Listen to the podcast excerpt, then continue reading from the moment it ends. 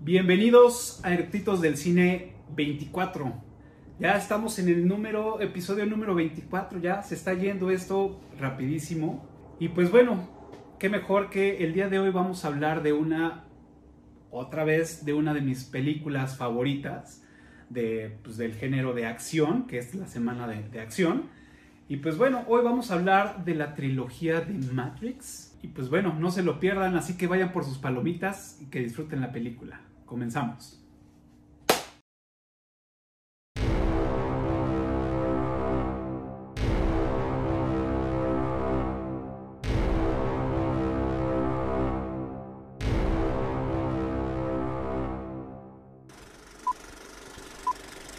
¿Ya está grabando?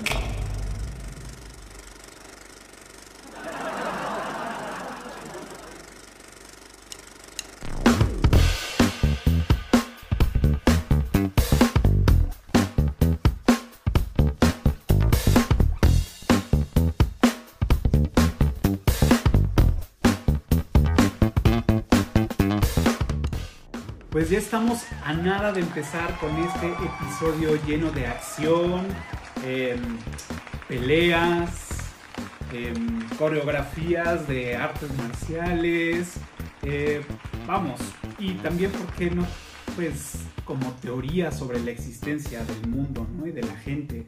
Como ya les había dicho al principio, pues vamos a hablar de la trilogía de las películas de Matrix, o como las conocemos aquí en México como Matrix, o en España como les dicen Matriz, como ustedes gusten. El chiste es que el día de hoy vamos a tener un gran episodio, y pues bueno, como ya es costumbre, pues primero les voy a dar los datos generales de, de estas películas, y pues bueno, como directores, eh, como ustedes lo saben, en ese entonces eran los hermanos Wachowski, y actualmente ya son las hermanas Wachowski, que son eh, Lana y Lily.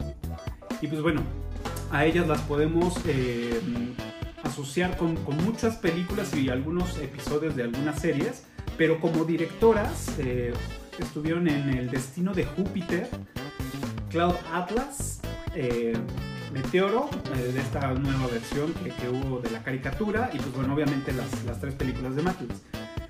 También estuvieron, fueron las, eh, las guionistas de esta película.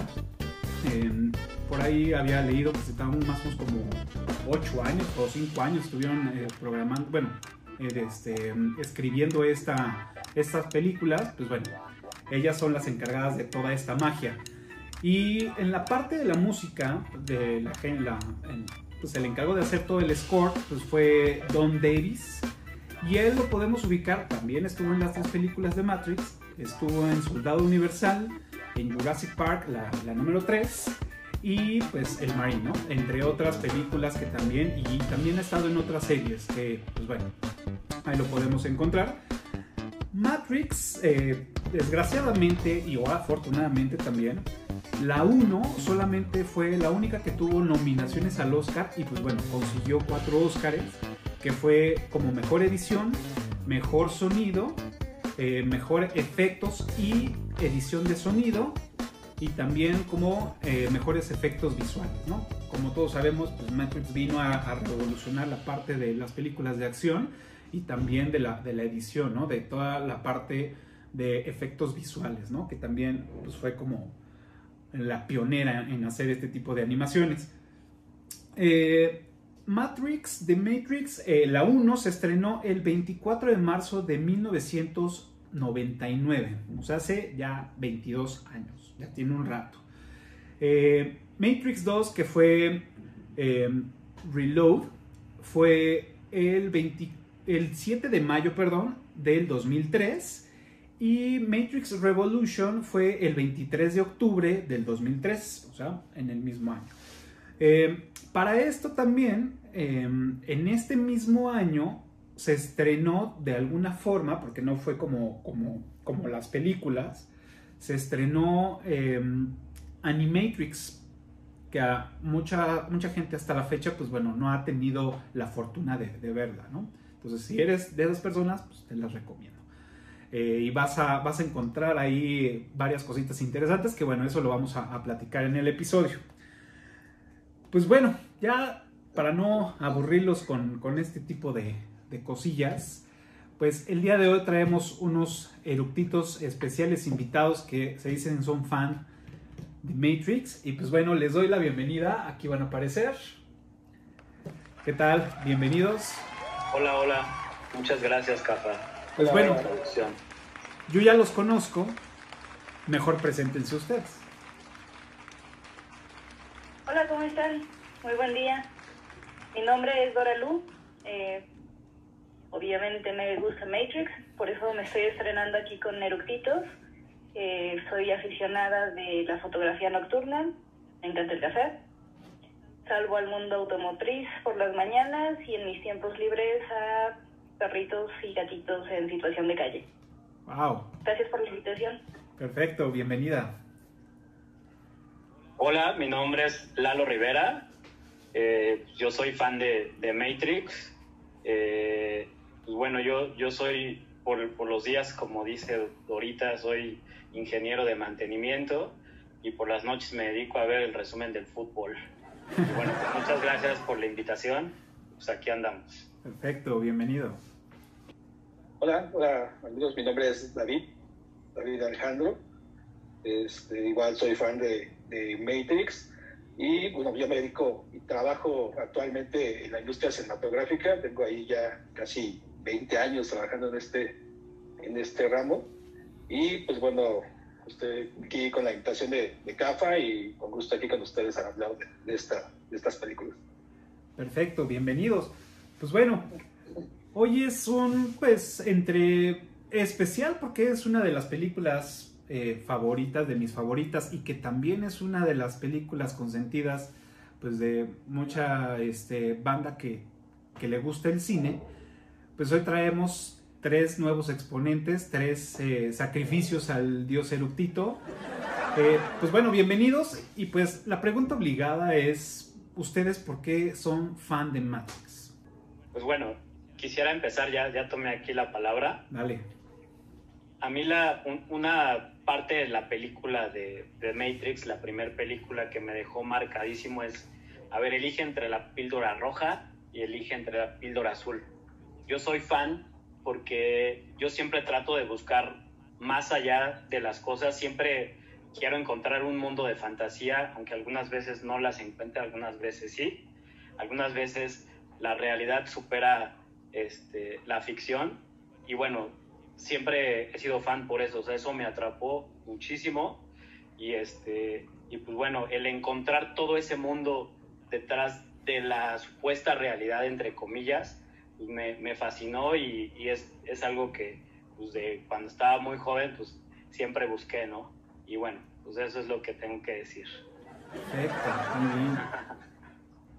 Creo que coincido con Lalo. Eh, fue una de las primeras, y no es que la primera película que me hizo pensar más allá, que fue mind blowing, eh, entre qué hay más allá. Digo, hemos visto películas de acción, hemos visto otras historias que te transportan a otros mundos y, y que dices, wow, yo quiero estar ahí. Y en el momento de la película te sumerges, te quedas allí y piensas en ella, pero después se acabó. Se acabó la película, la dejas en un lugar bonito y cuando quieres te vuelves a transportar.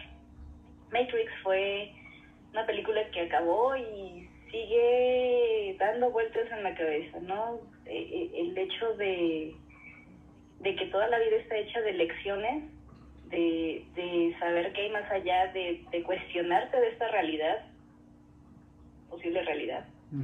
Eh, creo que por eso fue una de mis películas que aún conservo como mis favoritas. Claro. Y que aparte envejeció, ha envejecido muy bien, o sea, realmente es un tema que pues no ha muerto, e incluso en, los mundos más oscuros sigue, sigue agarrando más fuerza. Y, no, bueno, no oscuros, pero sí en- en mesas más este, alejadas, pues siguen agarrando como más fuerza, ¿no? Y, y es una película que, como decía, es, envejeció muy bien y que ahorita la puede ver una persona por primera vez y, y wow, ¿no? O sea, no dices, ¿qué pedo con esta película vieja, ¿no? Sino dices, ¿qué pedo con esta película, ¿no? Gracias. ¿Tú, Dave? Bueno, en mi caso, creo que algo que me llamó mucho la atención de, la primera vez que vi Matrix 1 fueron los efectos especiales. Digo, desde mi punto de vista, creo que eso parteaba. O sea, muchos veíamos películas antes de, de Matrix y con efectos tipo Star Wars, etcétera, pero a partir de Matrix cambió todo. O sea, de ahí para acá hay otro tipo de efectos y creo que fue la primera vez que, que vimos estos, estos este, efectos especiales en pantalla, ¿no? Digo, ahí los anteriores hermanos Wachowski, que ahora son hermanas, pues creo que sí vinieron a, revolucionar, ¿no? En esta, esta industria de, del cine y, y, a la fecha, digo, ahora vemos películas, no sé, como Inception o Interestelar con efectos que yo creo que no hubieran existido si no hubieran sido por Matrix, ¿no? Entonces, pues la trilogía en sí es este, eh, una obra de arte efectos especiales. Totalmente de acuerdo. O sea, eh, digo, en mi caso, pues yo soy fan, digo, y es mucho lo que dice eh, Dora, que es la guardas en un lugar especial en tu corazón, en tu ser. Em, yo esta película la recuerdo, la fui, la fui a ver al cine. En ese entonces, en el 99, la vi en el cine que estaba. Hay una plaza sobre insurgentes que es este. Está la Torre Nortel. Y este se llamaba. Creo que se llama Plaza Insurgentes. Es una chiquitita. Que hay un Summers afuera. Y subías las escaleras y había un cine que no era ni de. No, no, sí era Cinemex. Según yo era un Cinemex muy chiquito. Este. Ya la fui a ver con un amigo que se llama Adrián. Que le mando saludos y un gran abrazo. Este, en ese entonces, pues jalábamos para todos lados él y yo. Y este, y habíamos visto y habíamos escuchado hablar de esta película que venía a romper madres y que era otro pedo para la cabeza y, y las escenas y, el, y el trailer que veías tú, eh, pues sí decías, ay güey, esto se ve como, como raro, ¿no? Porque aparte el trailer de esa época, pues te daba como flashazos de lo que iba a ver, como es un trailer, pero no entendías. Entonces eso lo hacía más atractivo. Y con las escenas que ponía, pues mucho más, ¿no? Entonces me acuerdo perfecto que pues entramos al cine, la vimos, y no la vimos una vez, la vimos varias veces. La verdad, no recuerdo cuántas veces la vimos. Al final, digo, con él y yo por mi parte, pues yo creo que en el cine la fui a ver más de 10 veces, yo creo. Cuando, cuando poco, ¿no? Porque me encantó, me gustó tanto este, que pues bueno, la fui a ver en cualquier estímulo que podía, ¿no? Entonces, así lo hice. Y pues bueno, me encantó, me encantó por los efectos, claro, eh, me encantó mucho la, teoría que trae, me gustó mucho y pues bueno, es algo que hasta la fecha, como dice eh, Dora, pues es algo que traes y que pues cuando tienes oportunidad lo vuelves a recordar y dices, qué loco estaría, ¿no? Y, jalando un poco lo que dice David, o bueno, más bien este, rescatando lo que dice Dave, estos también son parte de las películas de Inception, que es, también es un tema de, sobre la existencia, que se cuestiona o no la existencia del, ser humano, o del universo, o de lo que tú quieras.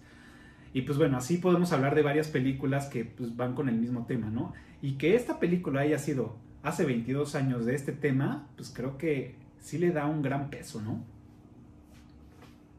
¿Cómo ven? Parte del marketing que le metieron, eh, que no te decían qué era, simplemente te hacían una pregunta, ¿qué es The Matrix? Ajá. Fue el mejor marketing del mundo. E, el hacerte pensar, bueno, ¿de qué trata esto? ¿De qué va? Es una es una marca de ropa, es un auto, es un... ¿qué es?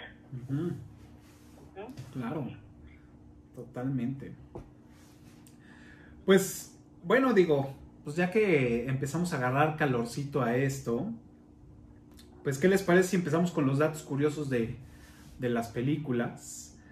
Este, mm, no sé si alguien quiere empezar con alguno que ustedes traigan. Yo, yo traigo un dato curioso, que es de que Will Smith, el rapero, ah, él iba a hacer el papel de Neo. y al final pues ya se quedó Keanu Reeves, no sé cómo se pronuncie, y, este, y bueno, qué gran papel hizo. Y, y, también curioso porque en la segunda película pues ya participa la esposa de Will Smith, ¿no? Que, que estaba ahí, este, pues bueno, ya ahí en la parte en la que ya están ahí en, en, la nave, que están afuera en la, realidad, en la realidad y que los está buscando y que, y que los están buscando los centinelas. Y, este, y pues bueno, pero es un dato curioso, ¿no? Que pudo haber participado y al final pues no lo hizo, pero bueno, salió muy bien la película al final, pero hubiera estado curioso que hubiera participado Will Smith. No me imagino, la verdad, cómo, cómo hubiera hecho el papel de Will Smith, que de repente es medio cómico y nada que ver con, con Keanu Reeves, que es totalmente serio, es otra, otra forma de, de actuación, otro estilo. Y este, digo, no, no sé si hubiera salido bien o no, pero hubiera sido muy chistoso ver a Will Smith. Claro, porque aparte, digo, de entrada yo no o sea, sabía, sabía que, que, lo, que lo habían llamado para hacer el papel de Neo. Lo que sí no sabía es que su esposa salió en la, en, en, en la película. Ese, ese, sí no lo sabía. Pero, como dices, hubiera sido como raro ver a, a, a Will Smith y más porque lo estamos viendo en el 7 con el príncipe del rap. Entonces ya verlo con, con, un papel como más serio que pues, requiere, hubiera, hubiera sido extraño. O a lo mejor lo hubiera, o sea, probablemente lo hubiera hecho muy bien. Pero creo que yo también me quedo con Keanu Reeves en, en, pues, en el papel de Neo, la neta. Ahí se nos, se le cayeron las palomitas a David. Eh, bueno, este, sí me escucho, ¿verdad? Sí. Sí, sí te escuchas. Ah, ok, bueno. Un dato que yo recuerdo, bueno, cuando fue la el estreno de la primera película, pues todavía como que no, no arrancó muy bien, pero se fue haciendo la recomendación ahí de boca en boca, etcétera. Pero cuando estrenaron la segunda parte, este, todavía no, no estaba aquí en, en México muy mucho eso de estrenar a la, a la medianoche. Entonces el estreno de la segunda, de la segunda parte fue un estreno simultáneo todo el mundo. O sea, eligieron una hora, eh, no sé este, de qué país va a ser, pero dependiendo este, en qué lugar del mundo te encontraras, tenías, tenías que estar este, sincronizado con esa hora de estreno. Aquí en México nos toca a las 8 de la mañana. Entonces, eh, digo yo que ya trabajaba en el cine, este, a las 8 de la mañana empezamos con, con funciones y sí, ya la segunda parte obviamente ya te da todo el hype de, de lo que había sido Matrix 1 y ya teníamos lleno a esa hora, o sea, y desde las 8 de la mañana hasta las 11 de la noche que estuvimos este, con funciones, pero sí es, no recuerdo yo otra función, digo, ahora ya de, antes de la pandemia había muchas que estaban a las 12 de la noche, pero pero que se estrenara simultáneamente en todo el mundo, o sea, con un horario fijo, este, que aquí no se haya tocado así a las 8 de la mañana, es, que no, es la única que, que, yo recuerdo que, que se haya tocado así con, con esa, esas condiciones. Claro, porque aparte, digo, no estoy seguro en dónde fue, pero no sé por qué traigo muy grabado que fue en Londres el estreno. El estreno a nivel ya global. Puede ser, podría coincidir por el tema de los horarios, pero pues eso ya no lo sabremos, ¿no? Bueno, si lo investigamos un poquito, claro que lo vamos a ver. Pero sí, yo tampoco recuerdo, o al menos ahorita no, no recuerdo ninguna película que haya sido un estreno simultáneo.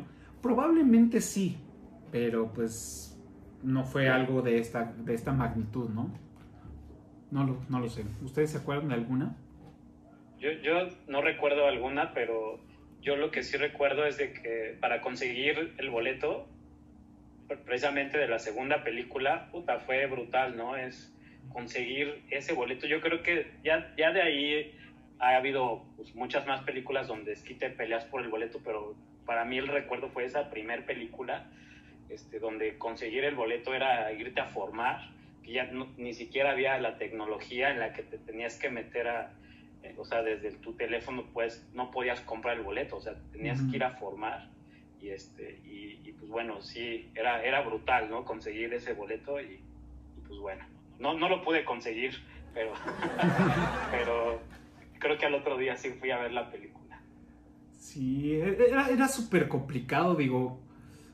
Creo que se tardaron mucho en, en, en, en hacer esto en los cines, de, de, de, entrada ponerle número a las butacas. O sea, creo sí. que eso fue lo más, este, lo más triste que se hayan tardado tanto tiempo. Creo que la logística hubiera sido más fácil que este, ahorita, ¿no? Que pues con la tecnología, pues obviamente va a ser más fácil. Pero en ese entonces no había la tecnología y pues creo que lo más fácil era ponerle números y tu boleto con número y ya, ¿no? Como era en el teatro, como era en otras partes. No sé por qué nunca lo hizo el cine. Y sí, recordar aquellas filas enormes, una para comprar el boleto, dos para agarrar un buen lugar, ¿no? Y que pues bueno, este tipo de películas taquilleras, pues hacía que estuvieras pues ahí tres, cuatro horas antes. ¿no? Sí, güey, porque aparte ibas con los amigos y de repente te tocaba un lugar solito y dos amigos por allá y hasta adelante donde nadie quiere sentarse hasta adelante pues estaba otro güey, ¿no? Exacto. O sea, no te tocaba, en ese tipo de películas donde ya la demanda era muy alta, no te tocaban juntos. Ajá. Estar con los cuates, ¿no? Exacto. Sí, no, pues sí, sí, sí, era complicado. Yo la, la, la uno sí la vi en el cine, como les dije. La 2 y la 3 no recuerdo si las vi en el cine. O sea, estoy tratando de, o sea, de hecho, días anteriores, antes de grabar, estaba pensando, estaba tratando de recordar, pero no, no recuerdo haber visto la, la 2 y la 3 en el cine. Probablemente sí lo hice porque, pues, pero no, no trae un recuerdo que me haya impreso y que haya sido como lo hizo la 1, ¿no? Va, tú, Dori. No recuerdo. Dale, dale, dale. Ah, no, eh, no, no, no recuerdo um, haber hecho largas filas para, para la entrada al cine. Eh, de hecho, creo que la vi como unos días después, aunque, bueno, la intención y los papás en ese momento como que dictaban mucho el, no, ¿cómo te vas a ir a medianoche? Y muy raro todo eso, ¿no? no pasé por eso aunque quise aunque quise ver el estreno. De la 2 al menos. Claro. Bien. Ibas a decir algo de sí bueno esta tanto la 2 y la 3 digo fue ya menos tiempo de espera digo ahorita estabas hablando del año que se estrenó la 1 y fueron cuatro años por ahí así que se estrenaba la 2 pero la 2 y la 3 fueron el mismo año, entonces fue ya poco tiempo, como unos 4 o 5 meses, entre uno y otro, y pues todavía estaba toda, toda la parafernalia, ¿no? La gente, pues ya queriendo ver la, la tercera parte también, uh -huh. que desde mi punto de vista, pues fue la que más dejó, ¿no? De, en, en, cuestión de la historia, pero bueno, retomando lo que tú comentabas, este, pues sí era complicado, ¿no? Había gente que se formaba dos, prácticamente dos horas antes, o sea, ya te, tenías filas ahí para entrar a la sala. Y pues que yo recuerde, eran llenos, o sea, no había tanta oferta como ahora. Y todas las salas era, era complicado realmente conseguir un boleto en, ese, en ese entonces, ¿no? Y bueno, también la tecnología ha cambiado mucho. Imagínense haber visto estas películas ahora en un 4D, en un IMAX, ¿no? O sea, hubiera sido genial.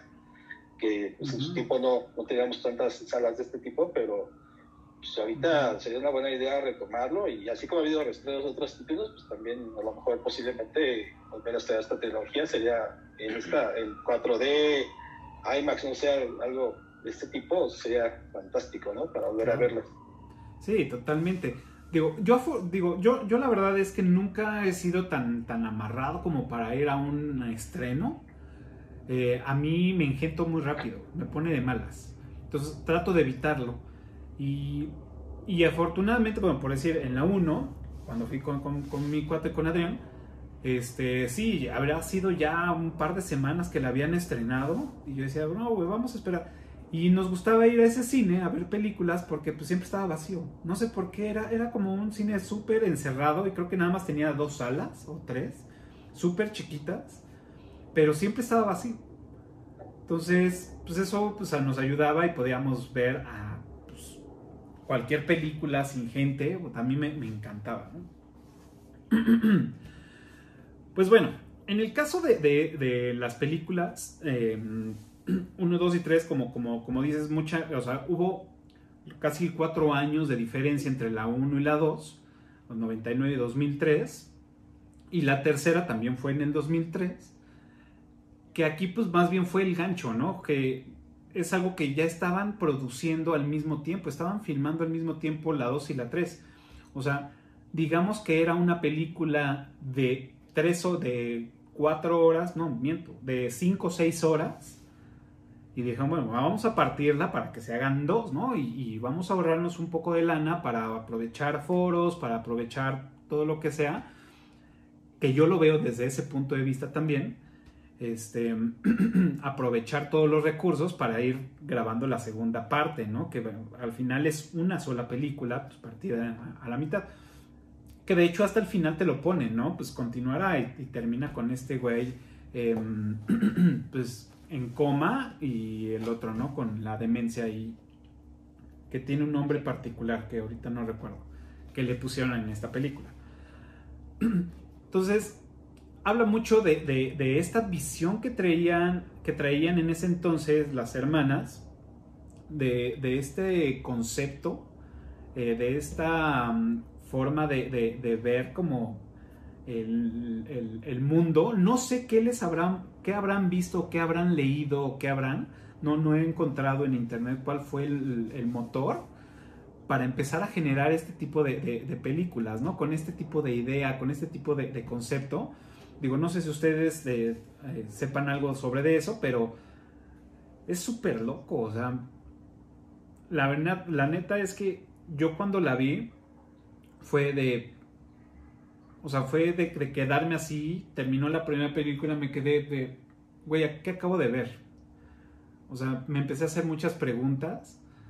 Y también ya en el desmadre con los cuates, güey, es que te imaginas, güey, no mames, estaría súper loco. No, sí, jajaja, ¿no?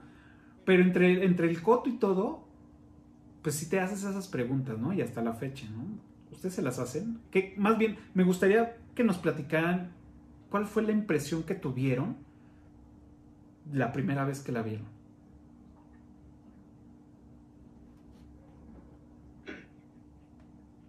En lo particular, la primera vez que la vi, recuerdo que salí del cine, eh, esa sí me tocó en cine, y, y me quedé en shock, o sea, me quedé, iba con, con un amigo y dije, ah, pues muy chidas las escenas, excelente la ambientación, este, padrísimo todo en verde, pero wow, ¿qué acabo de ver? Eh, y me acuerdo que por unos minutos nos quedamos callados yo creo que haciendo introspección de, de, qué era lo que estaba pasando y qué ideas estaban revolucionándose, ¿no? Eh, y es cuando te empiezas a hacer preguntas de, pues a lo mejor tus clases de filosofía, tus clases de, de lógica, no sé, y, dices, hmm, esto, esto, esto me quiso enseñar algo, son viajeros en el tiempo queriéndome enseñar algo, o qué es. Wow. Entonces, primero fue un poco de shock. claro. ¿Tú, Dave?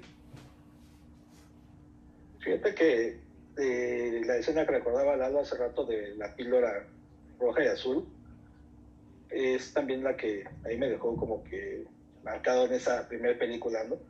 De hecho, pues bueno, una, una referencia que tengamos, sí como de, algo similar, pues yo solo recuerdo, no sé, un poco Terminator, a lo mejor por el control de las máquinas, no sé, ¿no? Pero en este caso es este, que estás metido en un programa, ¿no? Prácticamente de computadora, o sea, donde te están simulando prácticamente toda tu vida, ¿no?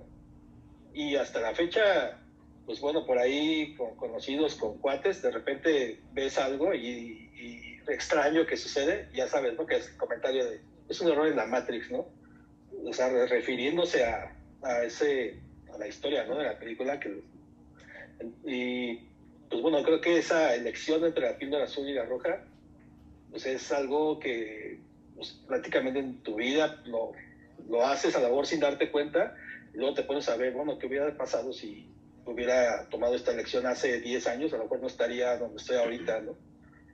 Y pues bueno, es una como analogía ahí medio simple relacionarla con la vida, pero sí, como comentó ahora también, pues sales, salías de la sala y, te quedabas pensando, ¿no? Y, en qué, qué, qué onda con esta historia, ¿no? claro. Sí, o sea, por ejemplo, desde, desde el concepto de déjà vu, ¿no? O sea, de que, ¿qué es el déjà vu? ¿Qué es el déjà vu? ¿Qué es el déjà vu? Es impresionante, ¿no? O sea, a lo mejor es algo que tú lo viste, pero que ya piensas que ya lo habías vivido anteriormente, ¿no? Y el clásico, ese es el clásico error en la Matrix, ¿no? Que sale el gato negro y que sale una vez y luego vuelve a salir otra vez y qué onda, ¿no? Es un error en la, en la Matrix, ¿no? Pero desde ahí empiezas a analizar o sea, realmente esta película te pone a pensar y empiezas a analizar hasta ese tipo de cosas, ¿no? Hasta tus sueños, ¿no? A ver, yo, yo soñé esto, ¿qué, qué, qué está pasando? ¿Es realidad o, o, no es realidad esto, no? Y este, desde, desde que, bueno, el, el Neo pues era, era un tipo que se dedicaba a la informática y hacía sus programas computacionales, sus virus, y los vendía, ¿no? Desde ahí ya lo tenían localizado, o sea, desde ese momento ya sabían que era como, como talentoso para eso. Y, y el, despertar la seguridad, porque él no era una persona segura, bueno, a, mi parecer, ¿no? Yo pienso que no era esa persona tan segura y ellos se, o sea, Morfeo y Trinity y todo el, todo el, todo su, sus compañeros o su equipo, pues era entrenarlo, ¿no? Desde, volver, a nacer, porque literal no podía ni caminar, volver a nacer y explicarle todo, ya con ya una mente madura, ¿no? El saber que iba a ser una batería, o sea, era un, ¿no? Hay, hay otra realidad, ¿no? Y a mí me, me, me impactó eso, ¿no? Me impactó el que yo estoy aquí, de repente a lo mejor estás tan cansado, en aquel entonces en la escuela, con las desveladas, los exámenes, y a veces como que, ay, güey, pedo, si estoy aquí o no estoy aquí, ¿qué, qué está pasando? Ah, sí, muy, muy impresionante, ¿no? La película y, que marcó una época, marcó una época que nadie había hecho eso y, yo creo que a los de mi generación, pues es, hablas de The Matrix y todo el mundo te puede hablar de sus teorías hasta la fecha y a lo mejor no era era otra cosa, ¿no? Al final, pues bueno, es algo cíclico, pero mucha gente no, no, ha entendido, a lo mejor yo también no he entendido bien qué pasa al final, y, la puedo volver a ver y a lo mejor ya tengo otra teoría. O sea, nunca vas a terminar de descifrarlo bien todo. Claro. Sí, totalmente. Es, digo, y es lo que platicábamos antes de, de, de empezar a grabar, es cada vez que la ves, cada, con, conforme va pasando el tiempo, pues vas agarrando, vas cachando diferentes cosas, ¿no? Varios conceptos. Y, también siento que esto depende mucho de los estímulos que traigamos, de la madurez que traigamos. Eh, dentro de los estímulos que les digo, pues también es uno, lo que estás viviendo actualmente. O sea, todo eso y, pues lo vas, lo vas encontrando, ¿no? Por decir, como ahorita lo, lo, mencionas, eh, uno de los datos curiosos es que pues bueno, Neo trabaja en una empresa de software, ¿no? Que dice que está en una, empresa líder de software que se llama eh, eh, Metacortex. Y, esta, y esta em, digamos, esta empresa, o sea, si, si, se divide la palabra, bueno, más bien si la buscas etimológicamente, teóricamente vendría siendo meta, que significa eh, trascender o ir más allá, y córtex, que es la materia gris, ¿no? Del cerebro. Entonces, pues el concepto vendría siendo trascender los límites del cerebro, que es lo que pues está, está haciendo este güey, ¿no? Entonces, todos esos conceptos que amarran en, la película, todos los simbolismos, por decir, la pantalla verde que, que, traen es de cómo chingados se les ocurrió que así se debería de ver la Matrix, ¿no? O sea, en o sea, me tiene, me tiene sentido porque todo, todo en, en digital lo vemos en, en, en este, en, ¿cómo se llama? En, en ceros y unos. Este, en las binario, binario. en, binario. Entonces, dijeron, bueno, pues no, que no sea binario, pues lo hacemos con, con símbolos, ¿no? Que eso también es otro dato supuestamente curioso, ¿no? Que dicen que todas las letras verdes que se ven ahí, que van corriendo hacia abajo, este, pues son recetas de un libro de cocina, de uno de los productores. que dijeron, ah, bueno, está chido, de un libro de, de, de japonés, creo. Agarró y, y empezó a meter ahí las recetas. Entonces, supuestamente estamos viendo que son recetas. Lo dudo, pero bueno, fue, es lo que se dice, se rumora en internet. Yo lo haría. Pondría algo chusco. Y para la gente que sabe leerlo, pues cuando lo lea, pues va a decir, ah, qué cagado, ¿no? Entonces, yo lo haría, ¿no? Entonces, todos esos simbolismos que tienen las píldoras, o sea, toda la secuencia de la píldora, este, el, el diálogo, a mí parte algo importante de estas tres películas, que lo tiene la 1 y la 2 la tiene ahí por, por pedazos, es todo el guion. Todo el guion de la 1, bueno, no todo el guion, digamos que el 80% de la 1 es puro razonamiento y puro hablar de conceptos que te dejan así en la pendeja que dices, "Ah, creo que sí, ah, no mames, estaría súper loco, ¿no? Y toda la, parte del guion se me hizo como bien interesante porque todas las frases, cómo las hablan, cómo las aplican, es para que tú te quedes pensando. En la 2 tienen más, eh, más otro tipo de conceptos de- de- de apertura, pero por decir, toda la, la- plática con el merovingio, con el francés, también es súper interesante, ¿no? O sea, como, como cuando dice que todo es un causa y efecto, casualidad y todo. Entonces, acción, reacción y todo. También es, está muy bien empleada esa, esa, plática. Creo que los diálogos, a mí en lo personal, también fueron muy, muy bien atinados y que pues bueno, esto también fue lo que le dio para arriba en la película, ¿no? Es como hacerte Sí. otra vez otro mindfuck, aparte de todo lo que estás viendo, pues todo lo que están hablando, ¿no? Ahí, por ejemplo, en esa escena, este, o sea, te dan a entender que, que, este, que ya lo había vivido, ¿no? O sea, el, el francés ya lo había vivido, que o sea, era la primera vez de Ujú. pero que siempre va a haber alguien que, que, que se va a contraponer a eso y que siempre va a tener que haber una lucha.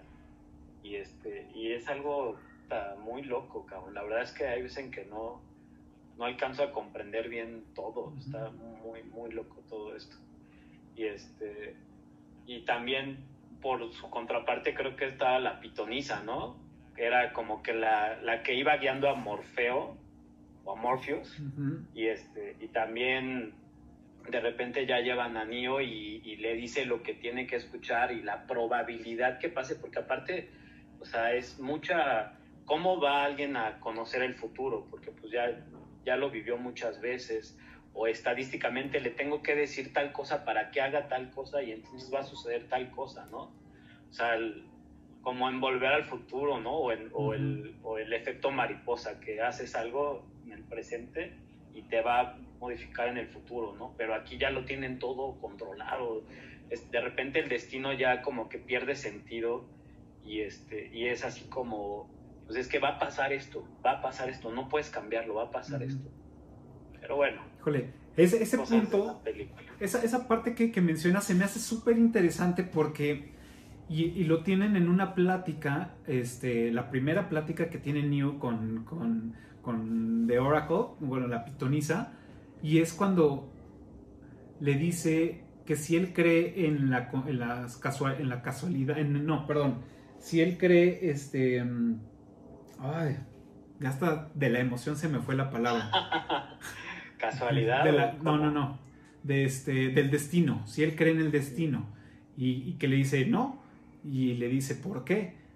Porque no me puedo hacer de la idea de que yo no pueda tomar la decisión. ¿No? Y eso es lo que es un, el destino, que ya está marcado. Que básicamente, ajá, tú ya no, no la tomaste. Y el juego de palabras que hace, que le dice, bueno, es que ya esa decisión ya la tomaste. ¿No? Exacto. Entonces, es como, como estar jugando, pero entonces, ¿cuándo fue la primera vez que se tomó la decisión, no? Y entonces ya no es un destino. Entonces, o sea, empiezas a, a- a- a como a rascarle y entonces es cuando empiezas a, a- a decirte, güey, esto está muy cabrón, güey. Está muy cabrón. Sí, es que hay que recordar que, bueno, al final de la segunda, ahorita estoy hablando de los diálogos, cuando llega con el arquitecto, igual también se produce ahí un diálogo muy profundo. Este, y ahí le dice a Neo que antes de él ya ha habido otros elegidos, ¿no? Que él no es el, el primer elegido, ¿no? Entonces te revelan eso Y pues tú como espectador te quedas así como de, ah, cabrón, o sea, ya ha habido más elegidos. Y en, y en la tercera parte la, de la trilogía, pues Neo quiere pues, cambiar eso, ¿no? O sea, él ser ya como que realmente el, el, verdadero elegido, ¿no? O sea, el que va a cambiar las cosas, el que va... Porque es un ciclo, o sea, llegaban con el arquitecto y regresaban otra vez al principio de la primera película. Entonces, Neo lo que quiere es cambiar esa, esa parte, ¿no? Que es prácticamente lo que vemos en la, tercera película. Sí, totalmente. Y que, eh, con respecto a los diálogos, eh, como menciona Dave, hay un diálogo muy profundo en donde tienes que verlo una, dos, veinte y tal vez cincuenta veces. Todavía, todavía sigues pensando qué dijo. Eh, que pues ese es otro dato curioso, ¿no? Sean Connery dijo no porque no entiendo el diálogo. Lo, lo habían, este, eh, bueno, lo habían puesto como candidato para, para ser el arquitecto y él dijo, no entiendo, no. sí es... No, es que para entenderlo sí es complicado. y es que más cuando no, no es un tema que, pues, que se podía leer en cualquier parte, no es un tema, tampoco era nuevo, pero, pero no era tan, tan, tan, estaba tan en boga como para decir, ah, sí, a huevo, ¿no? Sino más bien es de, ah, no sé, como que a lo desconocido y a lo poco hablado, como que a mucha gente le da miedo, ¿no? Y efectivamente, esa, esa, esa, esa conversación con el arquitecto, sí es de, sí es tan profunda y tan, tan, a lo mejor estoy exagerando en decir tan elaborada en conceptos, a lo mejor estoy exagerando, pero que al final sí e, hablan mucho conceptual, que sí tienes que estar en el mood para ir cachando esas ideas y seguirte llevando por lo que está diciendo porque lo que pasa en ese tipo de, diálogos es que está platicando, tú los estás cachando y tú los estás procesando al mismo tiempo de cómo tú lo entiendes o como te gustaría entenderlo, y entonces empiezas a procesar de alguna forma, a lo mejor mal, el mensaje. Porque tú ya te estás ocupando de, de descomprimir o de descifrar todo eso que está diciendo y este güey está pues hablando y hablando y hablando. Entonces como que vas perdiendo esencia a lo mejor no es que no, es que no lo entendí, sino más bien a lo mejor no cachamos la esencia de ese momento del arquitecto, ¿no? Y te fuiste con lo que tú traes en la cabeza. Por eso cada vez que la, vuelves a ver es, empiezas a cachar como cosas diferentes. Ay, güey, no, no había cachado esto y sí, tienes razón, pero pues entonces con esto que yo había entendido, pues también empatan, pero, pero entonces Neo es así y entonces en los cinco anteriores era, entonces ya se vuelve a hacer otro desmadre en tu cabeza que pues Se volvía subjetivo. porque tú podías entender algo y platicabas con alguien más y entendía otra cosa totalmente diferente a lo que tú tenías. y, además, pues digo, también creo que se nos está pasando, hablando de los diálogos, también pues, el principal antagonista, ¿no? el señor Smith, también por ahí tiene varias escenas donde platicaba como con Neo o que están ahí antes de las peleas, donde también se producen unos diálogos muy interesantes, ¿no? Que básicamente si no lo ves, no entiendes toda la película. Y al final, pues Smith es el principal antagonista, ¿no? De, la película, ¿no? Claro. ¿Ibas a decir algo, ahorita? Sí, eh, esto de los diálogos que cuando el arquitecto eh, está diciendo a Neo, tú eres solamente una anomalía, eres esto, o sea, y viene todo ese diálogo interno de Neo que, que se presenta en todas las pantallas, ¿no? De no, no es cierto, está mintiendo, claro que no, este, vámonos de aquí, solo mátalo, todo eso es mentira y cosas así. Es, es lo mismo que pasa cuando alguien te dice que eres o no eres algo, ¿no? Eh, cuando descubres cuando descubres una verdad que, que toda tu vida fue una verdad a medias y en un día te dicen, no, pues pasa esto. Y dices, wow, no, no es cierto. Empiezas con negación, empiezas a buscar otras explicaciones y tienes todo este diálogo interno eh, en, el que intentas refutar o, no alcanzas a entender solamente lo que te están diciendo. Es que es todo. O sea, la película nos da para hablar de muchísimas horas de diálogos, conceptos, comportamientos, o sea, desde la psicología, conceptos como el destino, que será o no será, este, como, como dices ahorita, o sea, el que te despierta una verdad y cómo vas a reaccionar a esa verdad, o sea, él, o sea, y realmente por tu cabeza pasa eso, ¿no? Cuando te enteras de algo que, que no quieres o a lo mejor algo que sí quieres, o sea, no, es, es algo, es algo que, que no sé, que, o sea, que podemos estar platicando horas y horas y, y son tantos conceptos de esta película. A lo mejor nos estamos olvidando un poquito de la historia y nos estamos metiendo en algo más profundo. Claro, pues es, es, es, lo que genera, es bastante profunda, al menos la, la, primera parte de Matrix, creo que nos da mucho, mucho para hablar y mucha profundidad en cuanto a pensamiento y cuanto lo que hay detrás. Claro. Eh, Yo... Creo que otra de las cosas sumamente interesantes son los personajes. Uh -huh. eh, los nombres que se le dan a los personajes, ¿no? Ustedes el, sigan. Eh, Trinity, la nave, este, Morfeo, o sea, todo es algo representativo y es algo que conocemos y que nos va familiarizando con qué papel tiene cada personaje.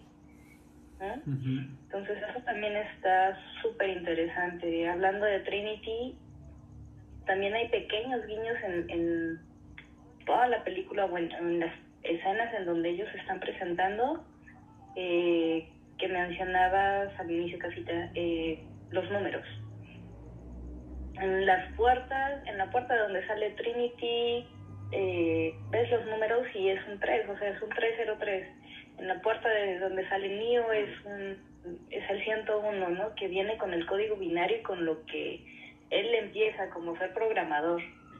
Entonces, toda esta influencia que tienen los números, los nombres, el, el tener un porqué, nos familiariza con, con, las escenas, ¿no? Nos familiariza con los todos los personajes y decimos, ay, yo, yo, yo te conozco de antes. Uh -huh. claro. ¿No? Totalmente, o sea, todo... Y es, y es un poco lo que dices, o sea, todo el, peso que trae este pues los personajes, ¿no? Y, y, así desmenuzando rápido, pues sí, este, pues siempre tiene que haber como un, una, una, pareja, ¿no? O bueno, no siempre, pero en la mayoría de, de, de, los conceptos es que debe de haber una pareja que se encuentre, ¿no? Y, que sea como el motor para poder hacer o lograr algo, ¿no? Y en este caso, pues vemos que ese sí es un, ese sí es, eh, un verdadero amor eh, hace unos episodios anteriores eh, hablamos de las películas románticas no tan románticas que mm, pues, se catalogan como, como películas de amor, que pues la neta no, ese no era amor. Amor es el de, el de, en este caso de Trinity y Neo, ¿no? Que realmente sí era como empujarse, ayudarse, este, pues todo lo que, lo que pues, se logra en la película, ¿no? Y creo que ese, ese romance o eso, ambos personajes como que los llevaron muy bien, que pues al final pues ubicamos, ¿no? Eh, cómo, cómo hacen ese, esa mancuerna como equipo para pues lograrlo, ¿no? Este, en el caso de el traidor, ¿no? Siempre hay un traidor, un Judas, ¿no? En este caso que fue este... Bane. ¿Perdón? Bane, ¿no? No, este... Sí, pero bueno, en la 1 fue este, perdón. Um... Este... Ay, se me olvidó. Es el que es calvo, ¿no? Ajá. Sí. Diablos, y ahorita lo traía yo aquí. Bueno, el, ahorita me acuerdo de Hyper, Hyper, Hyper no. La otra se llama este Switch y el otro se llama Epoch que son los que pues, desconectan, ¿no? Que esos personajes tienen como ahí su onda bien, pero no, no, no, este, pues sí, fueron como de relleno, creo yo, que fueron como de relleno, ¿no? Este, Mouse, que es el, el chavillo que crea la mujer de, de, vestido rojo, pues sí, también tiene como esa transición de alta y baja de, presentación del personaje y que al final, pues, haces como empatía con él y te cae muy bien porque es como el cómico, el chistoso, el buena onda del, del, grupo que pues te duele que lo maten, ¿no? Y de la forma que lo matan, ¿no? Entonces dices, bolas, ¿no? Este... Y pues bueno, el traidor y bueno, los otros que son... Cypher. Creo que se llama Cypher, Cypher. ¿no? Ajá, pues, Cypher. se llama Cypher. Ajá, Cypher. Y los otros dos que son, pues bueno, que son del mundo real, nacidos en el mundo real, en Zion, ¿no? Que es este, los, los que, el operador y que también ya se me olvidaron los nombres, ando muy mal hoy con los nombres. Este, que todos tienen como esa, esa parte, ¿no? Y sí, efectivamente, el, el- poder verlos, visualizarlos, que te los presenten de esta forma, también fue como muy, muy buena. O sea, normalmente siempre en las series o en las películas son como 20, 30 minutos o dos episodios para presentarte todo el elenco, quién hace qué y todo y ya. Y, y ya empieza la trama de la película o de la serie, ¿no? Y "Ah, bueno, da a veces un poco de hueva. Aquí creo que lo solucionaron de una forma muy, muy, muy buena. Cuando ya despierta Neo, le dice, ah, bueno, te voy a presentar, ya conoces a la tripulación, que es fulano, sutano, merengano. Entonces ahí te los presentan y se ahorran tiempo y lo hacen muy dinámico. Y eso me gustó mucho. ¿Cómo ven? Bueno, pues, en el, caso de los personajes, digo, no sé si ustedes me acuerdo conmigo, pero en la segunda película hubo los gemelos, si lo recuerden. Mm, creo que, creo que en ahí sí fue como, no un error, sino más bien yo creo que, pues, los eliminaron muy fácil, ¿no? O sea, creo que ese, esos personajes tenían para más y para poder haber dado más este, de qué hablar de ellos, ¿no? Y, y sí, fueron prácticamente ahí en un espacio de Morpheus, ya explota la camioneta y pues ya no a ver nunca más de los gemelos, ¿no? Como Sí. que no sé si estén de acuerdo con eso, o sea, esperaba yo más de ellos, más después de haberlos visto en el tráiler, en el póster como un personaje principal, pues sí, no, creo que no, no, no hicieron ahí justicia con ellos. A Claro. ver si en la 4 vuelven a salir. Y más, y más por el, por el, por el, digámosle de alguna forma, el poder que tenía, ¿no? O, o su configuración, que era poder desvanecerse y poder este, atravesar cosas y si les disparabas, pues se le iban este, en medio, o sea, y, y el tener una pues muerte de, de, de esa forma, como que sí, a mí también fue de, no, no lo sé, güey, no lo sé, Rick, Ajá. ¿no? Sí, igual le hubieran dado más tiempo, pero no sé, creo que en aquella época no duraban tanto las películas, a lo mejor. Este, no sé, había tantos conceptos que tuvieron que quitarles tiempo, no sé, pero la persecución fue muy buena de la motocicleta y, y desde que iban sacando al, al, al este señor que llevaba todas las llaves. Sí. Cerrajero. Ujú. Pues de hecho, o sea, esa, esa escena de, de la autopista, de la moto y todo, fue la, la escena más larga que se había logrado en, en ese entonces, con, con un chingo de presupuesto, con un buen de personas, que pues bueno, al final estuvieron buscando la locación para, para poder realizar toda esta secuencia de, de- de la persecución y que no lo encontraron, ¿no? Y, o sea, bueno, encontraron, pero era se complicaba. Entonces dije, bueno, pues ¿por qué nosotros mejor no hacemos la, la- nuestra carretera? Entonces, pues hicieron su, su- su carretera, todo este tramo, para poder hacer toda la, la persecución. Y Entonces ahí ya poder filmar a sus anchas y, y hacerlo pues como ellos quisieran, ¿no? Está cabrón eso. O sea, Está cabrón. Y es que también en los efectos especiales, o sea, fue está buenísima. O sea, no, no recuerdo, igual hasta la fecha, o sea, que, que es del 99, 2003, hasta la fecha, es yo creo que de las mejores películas en, efectos especiales. Claro, por supuesto. Sí. Y, y bueno, y también, no- o sea, no podemos, o sea, esta, la 2, la, específicamente la 2, traemos un ritmo de casi 40 minutos, como treinta y tantos minutos de acción constante, o sea, no hay pausa. Y todo empieza cuando llegan con el, a rescatar al cerrajero. De cuando empieza a correr el cerrajero hasta que termina la persecución pasan casi más de 35 minutos. Wow. Entonces, No, y termina con el choque de los trailers, que también es una escena impresionante, ¿no? Creo que ah, exacto.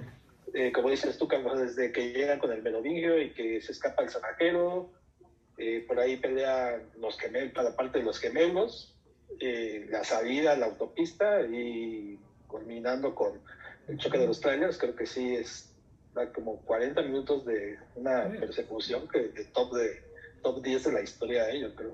No, aparte todavía falta la pelea de Neo con los otros. O sea, está sucediendo la persecución, bueno, de, de, de Morpheus con Trinity y el cerrajero con los gemelos dentro de la casa. ¿No? Dentro de la casa está peleando Neo con los otros güeyes. Este, de ahí se sale. Por ahí se, se sale. abre una puerta y va a dar por ahí Ajá. como al Polo Norte, algo así. Exactamente. Luego de ahí ya se corta y todo se enfoca a la, a la, a la persecución en la autopista. Entonces, todo eso, pues sí, es un buen rato. O sea, la neta, ahora que, la, que las vi, empecé a verla y, y cuando empezó a darse en la madre Neo con los otros güeyes en la casa, dije, órale, no, o- esto ya está tardando. O sea, es demasiado acción. Bueno, no es demasiado, nunca es demasiado, ¿no? Pero es, ya hay mucho tiempo de acción aquí, ¿no? Órale, está padre. Entonces, y sigue, y sigue, y sigue, y sigue, y sigue. Y sí te va subiendo la adrenalina y lo hacen muy bien, ¿no? Que chocan los trailers, brinca Morpheus con, con él y llega Neo, ¿no? Y bueno, se los lleva. Que sabes que lo va a hacer, pero te quedas como, con, como este güey, ¿no? El, el, el- el operador, ¿no? Que los rescate y te dice, sí, a huevo, a huevo, bien, Sí. ¿no? También te Sí, emociona. ¿no? Y creo que antes de esa escena es cuando esta Trinity se pone celosa, ¿no? De, de la esposa, novia del Merombingo. Sí, Este, también curiosa Es el la Mónica Bellucci, ¿no? sí. Mónica Bellucci. Sí. Perséfone. Que también es... No, pero es icónico. Ah, es, es icónico ese beso que Mónica Bellucci le, le dio a, a Neo, ¿no? O sea, es- se hablaba también en todas partes, ¿no? Ay, oye, este beso que le dio este, Mónica Bellucci a- Y, y, pues ahí se ve como Trinity, así como que le da mucho coraje y, y, y- y parte de lo que hablaban del amor, ¿no? O sea, que sí se amaban y, y que esta chava, Mónica Bellucci, estaba buscando el amor, ¿no? O sea, es, bésame como si me amaras, ¿no? Bésame porque pues este güey no me ama. Claro. Exacto. Sí, sí, sí. Yo en esos entonces tenía un crush con, digo, no lo tengo tan intenso como en esas épocas, pero sí, Mónica Bellucci está en mi top, en mi top 5 de, de mujeres aquí en el planeta. O sea, la Te van a pegar.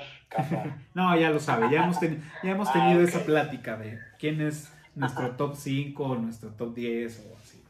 Entonces ya lo podemos decir tranquilos.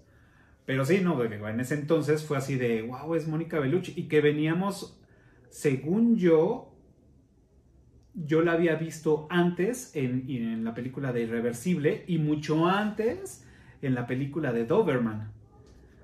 Entonces yo ya traía como camino con ella y decía, ah, no, pues sí, y la veo acá, no, pues chido.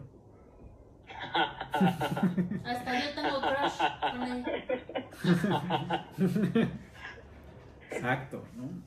Pero bueno, en- este, ya se, se fijan, ya vamos en la, en la segunda, ¿no? Ajá.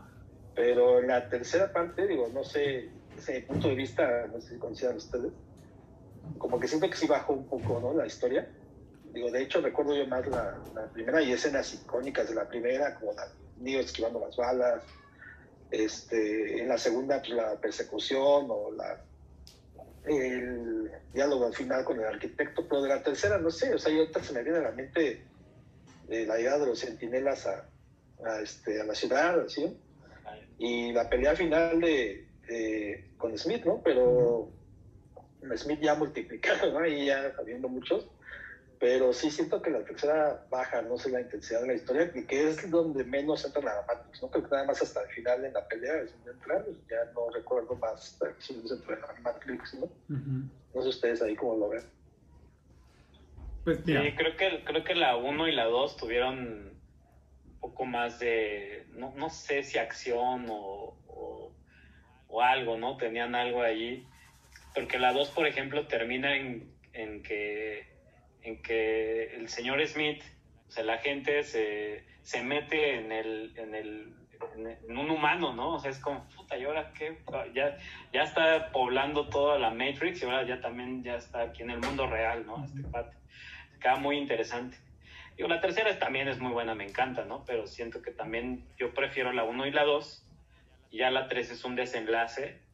Y, la plática con el arquitecto que es en la, en, en la tercera película, pues también lo tuve que repetir, repetir, repetir. Y creo que hasta la fecha no lo entiendo bien todo, pero bueno. Claro, sí. Pero también es parte de, de lo que pasa en, en la vida, ¿no? Eh, creo que hacen una buena analogía. Si, si, si nos vamos a que no solamente es una película de acción, sino que trae un mensaje o trae una, una buena analogía con la vida atrás, eh, pues se puede explicar esa, esa ausencia del personaje con cuánto tiempo pasas estando ahí pero no presente, ¿no? Ya, ya no estás, a veces por la rutina ya no estás tan involucrado en, en la acción de lo que es tu vida. Entonces está,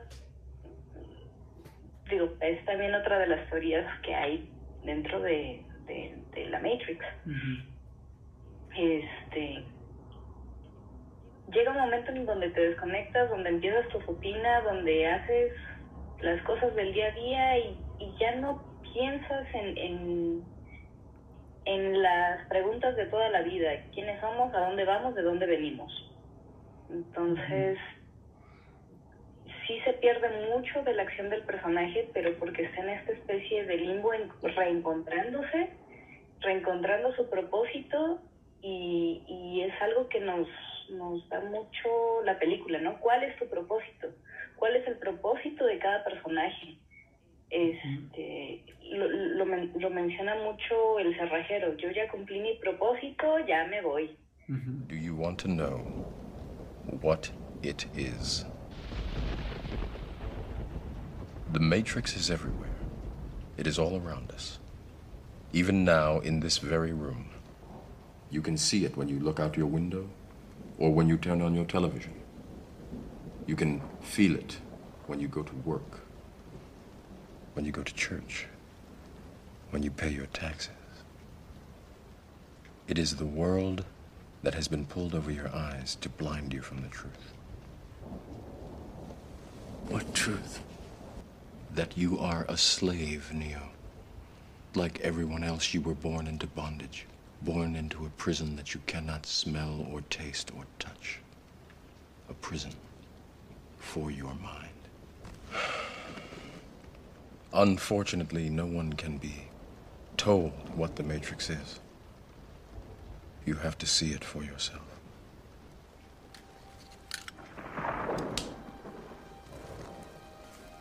This is your last chance. After this, there is no turning back. You take the blue pill, the story ends. You wake up in your bed and believe whatever you want to believe.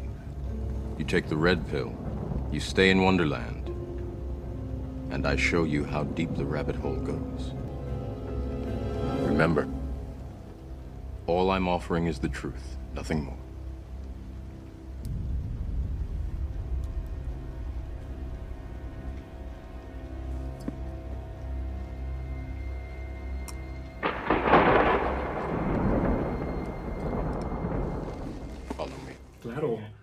Es, es, es, es, interesante eso que dices, porque exactamente así es como, como funciona, vamos a ponerlo, una computadora, ¿no? Todo tiene una función, todo tiene un objetivo.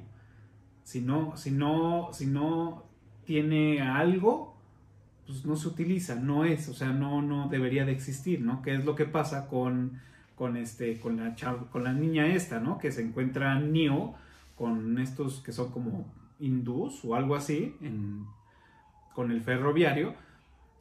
Y este que este señor va con el merovingio y le dice oye haz paro porque pues mi hija prácticamente no sirve para nada entonces pues necesito paro y pues ya no entonces, y se lo dice no le explica güey pues es que todos los programas tienen un objetivo tienen un porqué y los que no pues deben que ser borrados por eso fui con el merovingio no para pues, que salvara a su hija, ¿no? Y que se fuera con este, con este, ¿cómo se llama?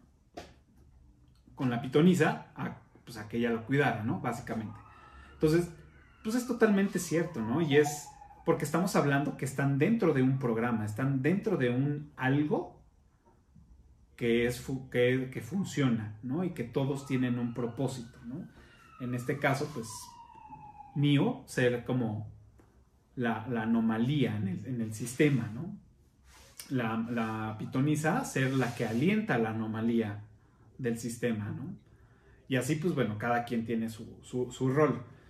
Y con, y, con y con Smith, pues, híjole, ahí es, fue una anomalía más cabrona, que tiene otro nombre, pero no, no recuerdo cómo, cómo lo llamaron, donde se le sale de control, precisamente, pues el, a este güey ya no lo puedo. Entonces encuentra la forma de duplicarse, de hacer su copy-paste, ¿no? Entonces es transformar a todos los habitantes de, de, pues, de, ese mundo de la Matrix en Smith y encontró la forma de salir, ¿no? lo que, lo que decías. Que ahí esa parte como que digo, oh, mm, no lo sé. Pero pues bueno, si Neo lo hace, pues porque también él no, ¿no? Entonces son cositas que no quedan como claras. Y aparte es como una simbiosis, ¿no? O sea, la clásica de las máquinas no pueden vivir sin el ser humano ni el ser humano sin, sin las máquinas, ¿no? Que también lo hemos visto en varias películas. Este, y al final, al final yo creo que, que sí las máquinas logran controlarnos, ¿no? O sea, porque pues tan solo ahí en la ciudad creo que tienen que tener a las máquinas funcionando para poder respirar. Y este, las máquinas necesitan al ser humano pues, para poder este, tener energía. ¿no? Entonces, ahí es una simbiosis que yo creo que el propósito no es de que se termine eh, las máquinas ni los seres humanos, ¿no? sino es más bien que siga el ciclo y el ciclo y que se repita.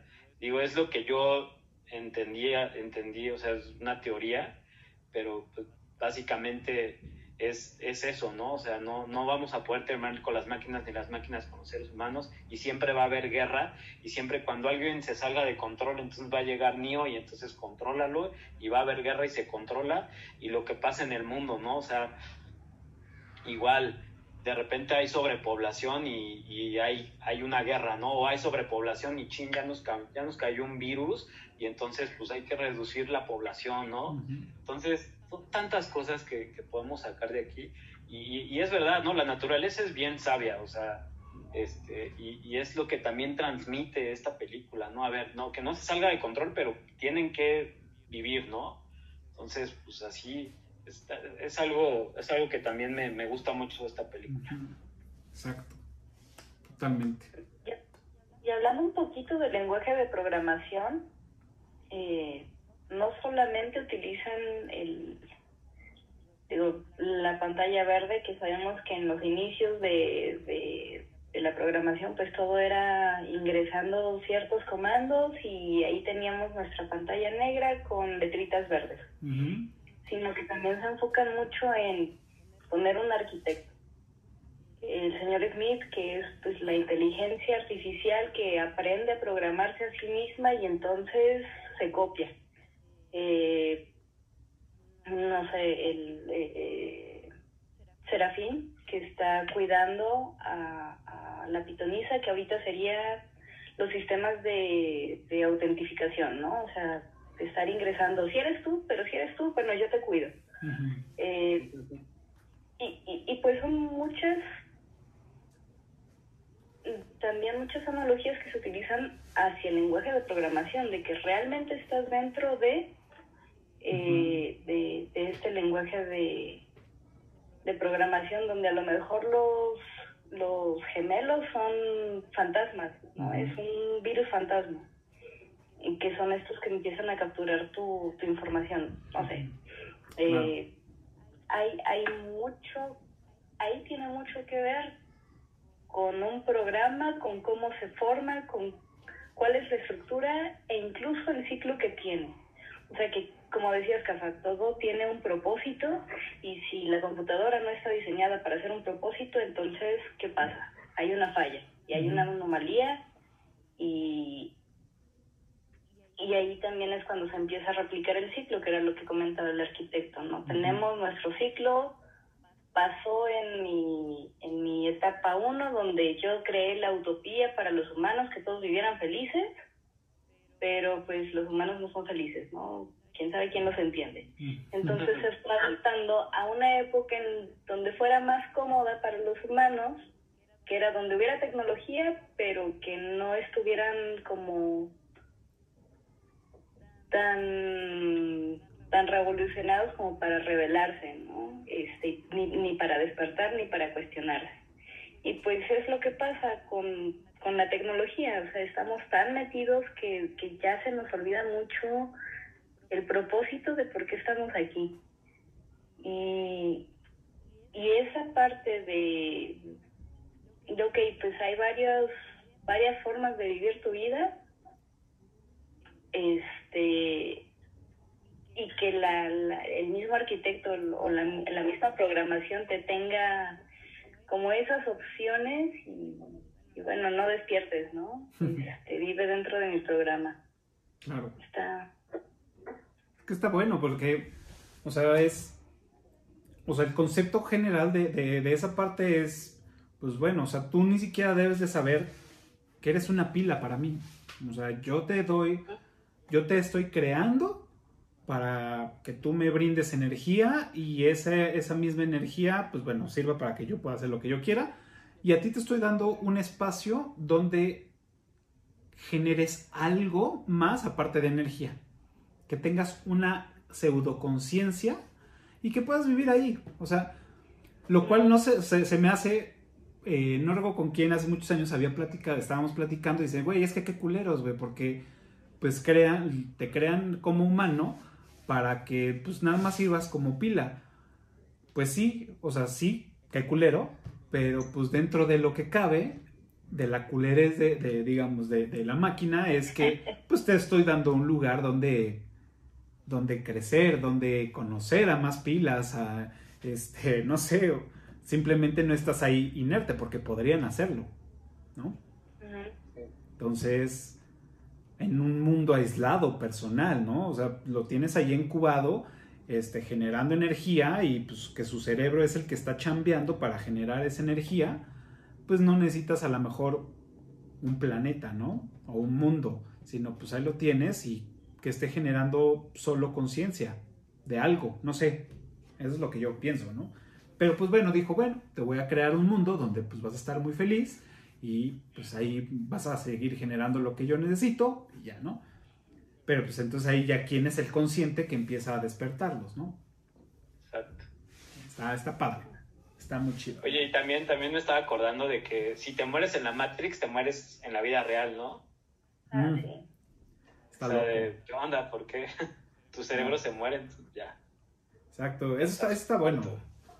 Esas, esas, esas partes que te pone como la traba para que no se te sea más fácil, está padre. Y que al final tiene sentido, totalmente sentido, porque si tu mente Sí, está sí. metido en otro lado y, y te matan de alguna forma, pues no puedes regresar a tu cuerpo, a la vida real, digámoslo, ¿no? Entonces, pues un cuerpo pues, no puede vivir sin alma, pues bien no lo dice, ¿no? No lo dice Morpheus. Súper. Fíjense, no sé si ustedes se dieron cuenta, seguramente sí, y a lo mejor no les dimos este, el, peso que tenía. En, al inicio de la película, ven que dice, ¿no? Inicio y recibiendo una llamada, y, ¿no? Este, y dice transferencia de llamada, no sé qué madres, en pantalla verde, así como en MS2. Y vienen unos números.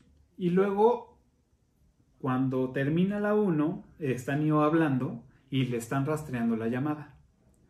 O sea, ese es el rastreo de llamada. Otra vez la pantalla y él está hablando de no, sí, te voy a buscar y yo voy a hacer aquí la riata y voy a madrear a todos los que se bla, bla, bla. Pero al fondo, pues están poniendo todos los números estos, ¿no? Este, yo siempre los había visto y me había preguntado, o sea, dije, bueno, pues es parte de, de la película, un fondo, un algo, buena onda. Y esta última vez dije, bueno, los voy a anotar porque pues debe de haber algo, ¿no? Relacionado. Entonces, anoté los números y bueno, es evidente, son fechas y es una, es una hora, ¿no? Entonces, el inicio, la primera llamada que se rastrea es el 19 de febrero del 98 a la 1.24 con 18 segundos. Y la última llamada que se registra cuando está hablando New es en septiembre, el 18 de septiembre del 99, a las 2 de la tarde, con 32 minutos 21 segundos, y va, ¿no? Entonces dije, órale, eso está súper loco. Y ya no le di más importancia. Y buscando, haciendo un poco de tarea para el episodio de hoy, eh, leí que dicen que es el tiempo en que pues, es la creación de Neo, ¿no? O el rol que tiene Neo. Es el, digamos, em, la ejecución del programa de, del, de, del, de Juan, ¿no? O sea, en este caso del Salvador. prometido. Ajá, del prometido, ¿no? Que son 19 meses. O sea que transcurrió desde que la primera llamada al final de la película 1, supuestamente, transcurren 19 meses. Está, Wow. está interesante, ¿no? O sea. Entonces No, es el... son, yo creo que uno de tantos. Easter eggs, ¿no? Que debe tener la, la trilogía. Claro. No, tiene muchísimos, muchísimos, muchísimos. Pues bueno, eh, digo, ya hablamos de la 1, ya hablamos de la 2, ya este, Dave nos dio su, su- opinión sobre la, la tercera. Este, concuerdo contigo, la, la tercera estuvo más floja que las dos anteriores. Em, lo que sí más me gustó de la 3 fue la batalla en Zion, que fue lo más cabrón en cuestión de efectos y acción. Y la plática que tiene Smith con el oráculo, con la pitonisa. Creo que esa, esa charla estuvo buena. Este, y la escena de. La, la pelea de, de, Neo con Smith sí está chida, pero pues, o sea, me gustó más la, la acción de, de la batalla en Zion. ¿Ustedes qué opinan de la tercera?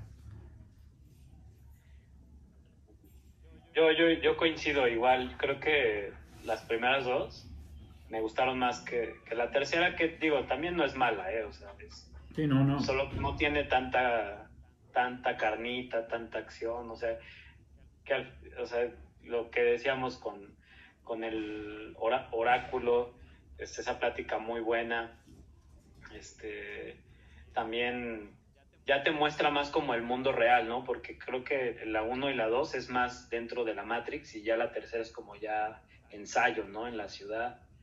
Este, pero, y, y- y lo del arquitecto, la batalla final, pues igual, mm, creo que me gustó más la batalla de Serafín contra Neo cuando está protegiendo acá, muy buena esa pelea, con, con muchas artes marciales y se ve que entrenaron muy, muy cabrón. Y, y, este, digo, también sí me gustó la, la, la pelea final, pero creo que, no sé, algo, algo pu- pudo haber así, eh, hecho algo mejor, ¿no? Ahí, ahí los productores con esa última pelea final, que, pero bueno, pues al fin y al cabo, pues es de mis películas favoritas también y, y digo, siempre hay algo que mejorar.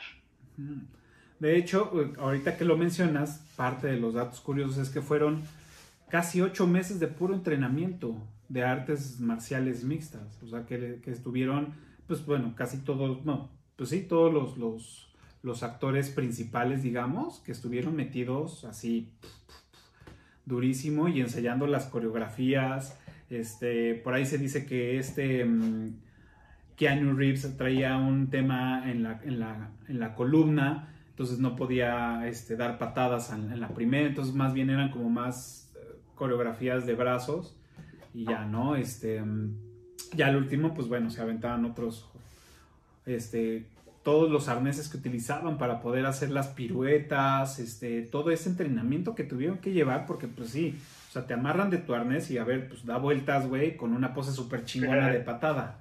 Pues no. Digo que, que ahí lo hacían como en 30 segundos, ¿no? Que te metían acá el programa y Ajá.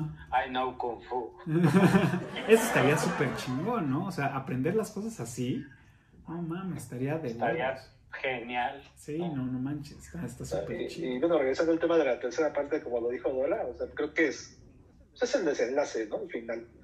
Sí, sí esperábamos, creo, un poco más, pero sí, el- al final creo que, que sí se cierra bien, ¿no? La, la historia, con una negociación, si lo podemos llamar de esa forma, entre el arquitecto, o sea, es que tú eliminas a Smith y yo te los dejo en paz, ¿no? Y pues bueno, o sea, abre por ahí muchas, no sé, teorías para la entrega que va a haber este año, el Matrix 4, a ver qué, qué nos puede esperar. Digo, no, no se me ocurre ahorita algo en específico, pero, pero sí creo que hay mucha, mucha, este, mucho hype, ¿no? Por, Ujú. por ver este cuarto episodio y a ver si existe un quinto o hasta un sexto, ¿no? La trilogía estaría de pelos. Bueno, pues lo que sabemos hasta el momento es que pues, por lo menos Neo y Trinity van a estar presentes, ¿no?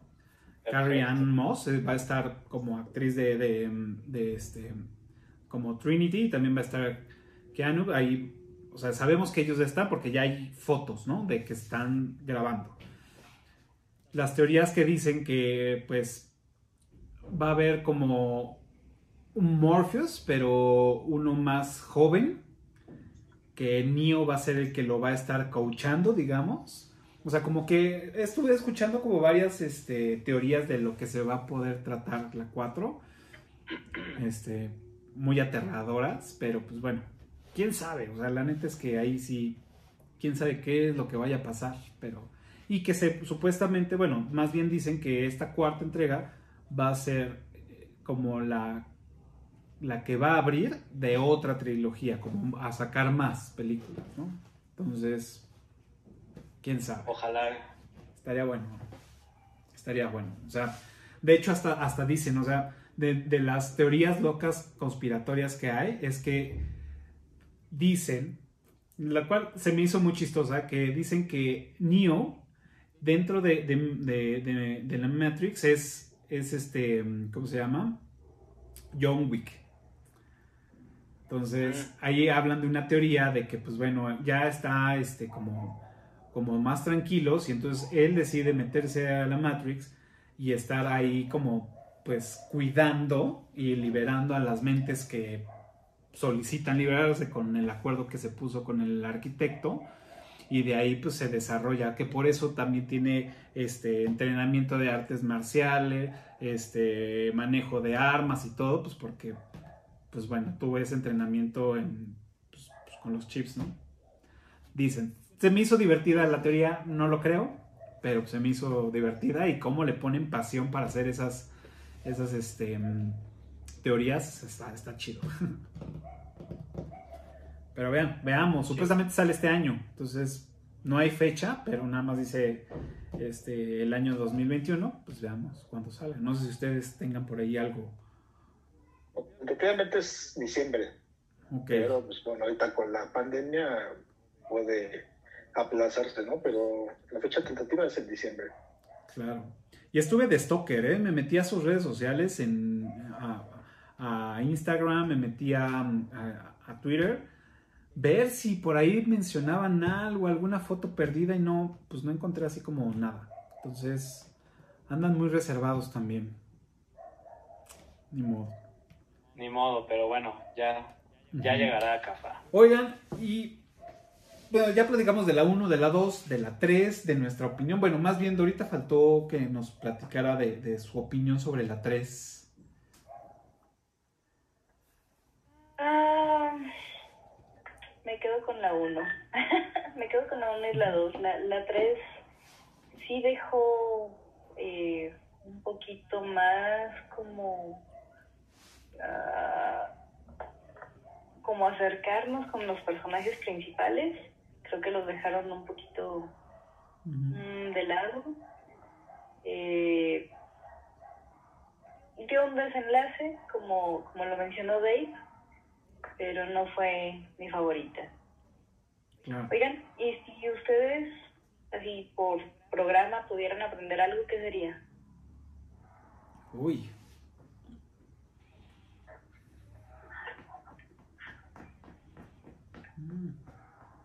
En mi caso yo creo que sería como manejar un avión, ¿no? Un helicóptero.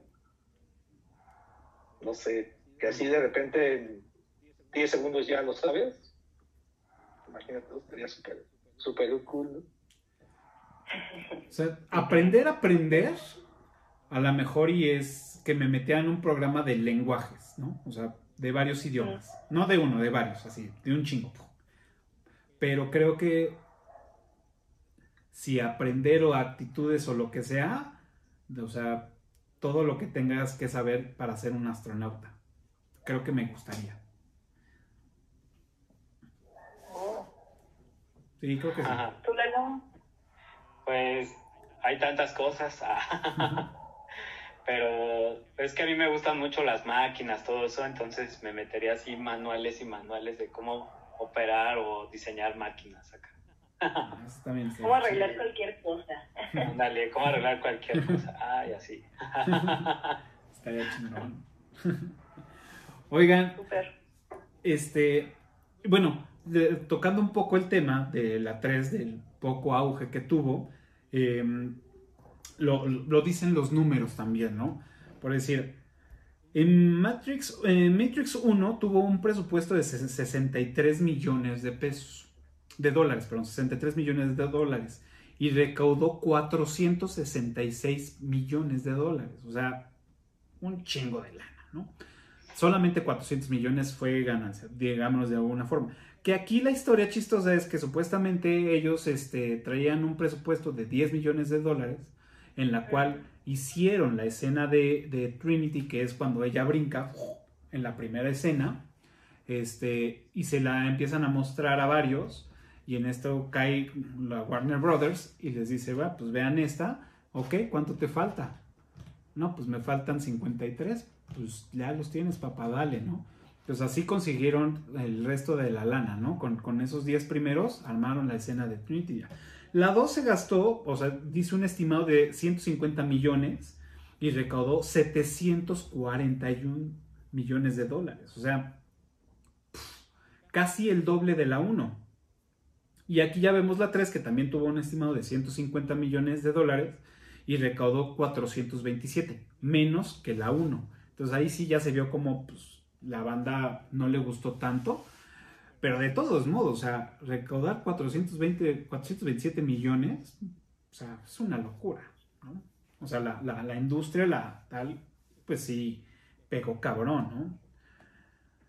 Y parte de lo, de lo que pues venía todo este comentario era porque no sé si ustedes han tenido oportunidad de ver The Animatrix, si ya la vieron. Yo la verdad no le he visto esa. Ok, pues la tienes que ver. La voy a ver. Eso, Dave. Exacto, mira. Eh, Bueno, aquí la tengo, no sé la si se vea, pero creo que, Sí, Sí, se ve. creo que no. ¿no? sí, sí, sí. Este, esta en su momento, todos los cortos los estuvieron pasando en otras películas de Warner. Entonces, tú ibas a ver otra, digo, no recuerdo exactamente qué títulos, pero antes de la, de la película, después de los trailers y antes de la película, te pasaban un corto de Matrix. Entonces yo recuerdo que en esos tiempos, o sea, andábamos buscando los cortos que aquí, según yo, a México no llegaron todos, ¿eh? Creo que nada más hubo como tres o cuatro, así en el, en el cine. Y, este, y recuerdo muy bien que, que de hecho pagué un, bol- bueno, pagué un boleto para ir a ver una película solo por ver el corto. Y cuando pasó el corto ya me salí, que no me interesaba ver esa película, Ujú. ¿no? Pero, Wow. pero sí, después tuve que conseguirla así en, en este DVD porque sí, no, no llegaron todos los, Ujú. los, este, los cortos aquí a México para el cine. A mí ya no me tocó, o sea, yo no, yo no sabía de, de que los ponían estos cortos en las películas. Este, yo después de que, mm, de que ya me clavé en este pedo de Matrix, dije, güey, es lo mío. Vi que había una de, de animación y dije, ay, huevo, la tengo que ver, ¿no? Entonces, sí, efectivamente, pues bueno, acá la, ven, la, la compré. Y, bueno, todas las historias están súper tiradas también. O sea, si no la han visto, ustedes eh, que nos ven en su casa, en el trabajo o en la oficina, este, les recomiendo precisamente que vean Animatrix. Esta la parte, y spoiler para los que no la han visto, eh, la parte es que sí conjugan, digamos que esta sucedió entre la 1 y la 2, o ciertas historias sucedieron entre la 1 y la 2, como la primera historia, ¿no? Que es el último vuelo de, de Osiris, que es esta máquina que, que, este, que la pierde, ¿no? Y es cuando mandan el mensaje a, la piton, de la pitonisa, mandan el mensaje a, estos güeyes, a, Neo y a Morpheus a todos, ¿no? Que tienen que ir otra vez a, hacer el desmadre. Eh, y son nueve historias eh, con diferente tipo de dibujo o animación, que eso también como que le da su carnita. Ustedes que la vieron, o bueno, en este caso, eh, Dorita y, Dave, pues bueno, no sé si les gustó, no les gustó, cuál fue la que les llamó más, o no sé, qué pueden compartir. Creo que tienen cosas muy interesantes. Eh, bueno, estas, estas breves historias te cuentan, empiezas a entender un poquito más lo que hay detrás de, eh, bueno, si, si empiezas a, a, unir, por ejemplo, el, el, hecho de que las máquinas tuvieran una vida muy similar a la de los humanos y al, al querer entender es, a, a, los humanos empiezan a hacer su, su mundo, ¿no? Era lo que veníamos platicando, o sea, hacer esa simbiosis máquinas-humanos, las máquinas queriendo eh, parecerse a los humanos para empatizar un poco más y los humanos diciendo, wow, espérate, eh, no va así, ¿no? Claro. Eh, entonces, eh, como mencionas, algo muy padre es que tienen este distinto tipo de, de animaciones donde algunas las ves como, como casi casi 3D, casi detallado, muy detallado para, para su tiempo y otras donde dices, ay, ¿qué es esto? Parecen dibujos de puros borradores, ¿no? este, un poquito más, más grotesco, pero igual le dan eh, su propio sentido y su a, lo que va la historia. Entonces, Exacto. Creo que, creo que vale mucho la pena verlo. Este, si tienen la oportunidad, véanla. Totalmente. Sí. ¿Tú, Dave? Pues mira, eh, ahorita la, la, no se me viene a la mente mucho las historias, porque ya tiene mucho que las vi, pero pues sí me parece que fue un buen ejercicio, ¿no? Para la trilogía, porque fue una forma como de ampliar el universo, ¿no? algo como lo que vimos con Rogue One, ¿no? En Star Wars, se me ocurre. Obviamente no de esas dimensiones, pero sí veías otros personajes, unas historias alternas, como bien dice Dora, había por ahí una que era prácticamente dibujos a mano, ¿no? Así es lo que recuerdo, y otras más, animaciones más, más de computarizadas, etcétera, pero lo que sí recuerdo es que sí te, te metían más en, en, el universo, ¿no? O sea, veías historias alternas o de personajes que no salieron en las películas que, que también hacía que entendieras este, pues, como la forma en la que vivían en, en Sion, la forma en que se comportaban las máquinas. Y creo que pues, fue algo que no, no hemos visto en otras tecnologías y me pareció muy, muy buen concepto. Igual también, como te comentaba al principio, este, pues también le sirvió a Warner como para jalar en otros títulos gente de fan de, de Matrix, ¿no? Para, para que pudieran ver su, su corte y después ver otra, otra película, ¿no? Pero pues sí, ya no lo hemos vuelto a ver en, otro, en otras sagas y me pareció un buen ejercicio y al final pues mucha gente la conoció así en, en DVD, Blu-ray, no sé, porque no, no, no se pasaron todos esos, esos, esos cortos aquí, aquí en México, ¿no? Pero vale mucho la pena, o sea, sí, sí se lo recomiendo igual para los que son fan de, de Matrix y no lo han visto, o sea, para adentrarse más en el universo. Claro. Sí, totalmente. Sí, no, vela, güey. O sea, por ahí está en Amazon Prime, la, se puede rentar y si no, pues bueno, hay otras formas de, encontrarla. Este. También, o sea, digo, yo ya me quedé nada más en el tema de las películas. Ya no me metía en el tema del cómic, ya no me metí en temas de, de los libros ilustrados, ya no me metí en el tema de los videojuegos. Este, ya, ya, no me llamó tanto la atención, ¿no? Me quedo con, con, el tema de las películas y hasta ahí, ¿no? O sea, en mi caso, digo, hay banda que sí, pues bueno. las Yo, yo sí jugué, perdón que te interrumpa, Ujú. Cafa, jugué el- los videojuegos. Ok. No, buenísimo, ¿eh? Buenísimo. Para el Xbox, el, el primer Xbox. Te cuenta la historia de justo, ya en la película 2 hay como una reunión este, de varias naves. Ujú.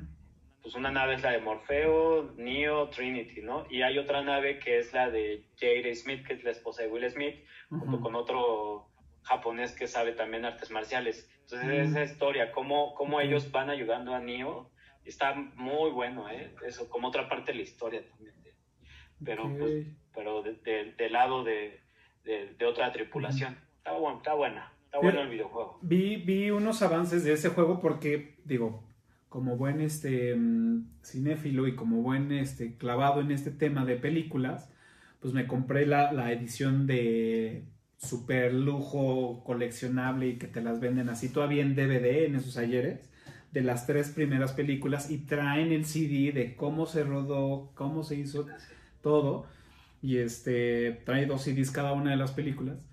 Y ahí vi el tema de los videojuegos y de y del cómic y de todo y dije, ah, suena bastante interesante. Pero pues ya, mejor me quedé ahí. Digo, si te gustan los videojuegos, está muy bueno. Me gustan, pero no nunca me, me clavé tanto. O sea, sí me gustan, pero no nunca nunca me clavé tanto en los videojuegos.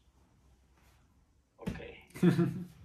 Pues muy bien, este Pues bueno, ya, ya pudimos ver, bueno, ya platicamos de, pues, de todas estas historias. No sé si tengan por ahí algún dato que se les haya olvidado comentar, sino ya para pasar a la trivia. Pues nada más, creo que algo que también marcó mucho el tiempo en el que salieron las películas fue el vestuario. Creo que no podríamos irnos sin hablar un poquito del vestuario. ¿Ok? Eh, estos lentes clip-on eh, de, de, de Morfeo. Eh, No, sí, claro. bueno, los lentes oscuros para, para todos, ¿no? Eh, el, el vestuario aparentando ser piel, cuero, látex, no sé, todo ese tipo de cosillas.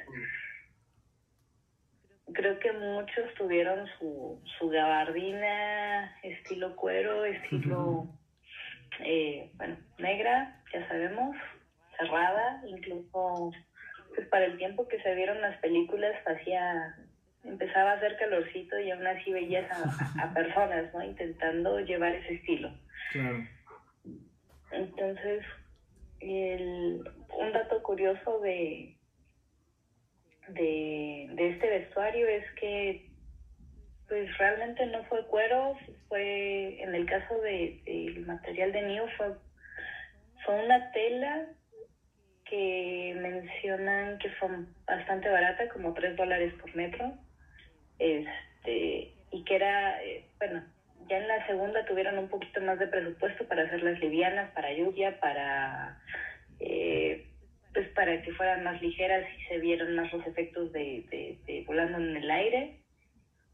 Pero, pues ese es un, un tema importante, ¿no? Que hicieron con un presupuesto muy bajo algo que marcó tendencia para ese momento. Claro. No, y de hecho, o sea, qué bueno que lo mencionaste porque sí, efectivamente fue, aunque no es un concepto que digas, wow, está muy cabrón, es súper básico, o sea, es vestirte de negro y párale, güey, con lentes y ya, chingón, ¿no? Pero creo que sí tuvo un impacto muy fuerte, por lo menos en la, en la banda chava, este, contemporánea, que dijo a huevos. Los del chupo. Ajá, los del Chopo, exacto. o sea, se, se juntó con muchas ondas, ¿no? Entonces, pues sí estaba chido ponerte pues tu gabardina, y tus, tus botas, ¿no? Y sí se ve que le empezaron a meter más lana porque ya en la 2, en la 3 ya se ve textura de la tela, ¿no? No en la 1 como new, así como super X, como, como dices, ¿no? O que se ve así súper de cuerule el traje de Trinity, ¿no? Entonces, pero bueno, o sea, sí hay esos conceptos. En el caso de Switch, pues ella era, era la única rara, ¿no? Que iba vestida de blanco. Bueno, ella y, eh, y Mouse, que Mouse iba como rojos con negros. casi, o sea, llevaba una camisa como roja con negro más un saquín, este, ya no, pero en este caso Switch, que era pues blanco, ¿no? Y era la que hacía el, contraste total de, de, pues, de todos, ¿no?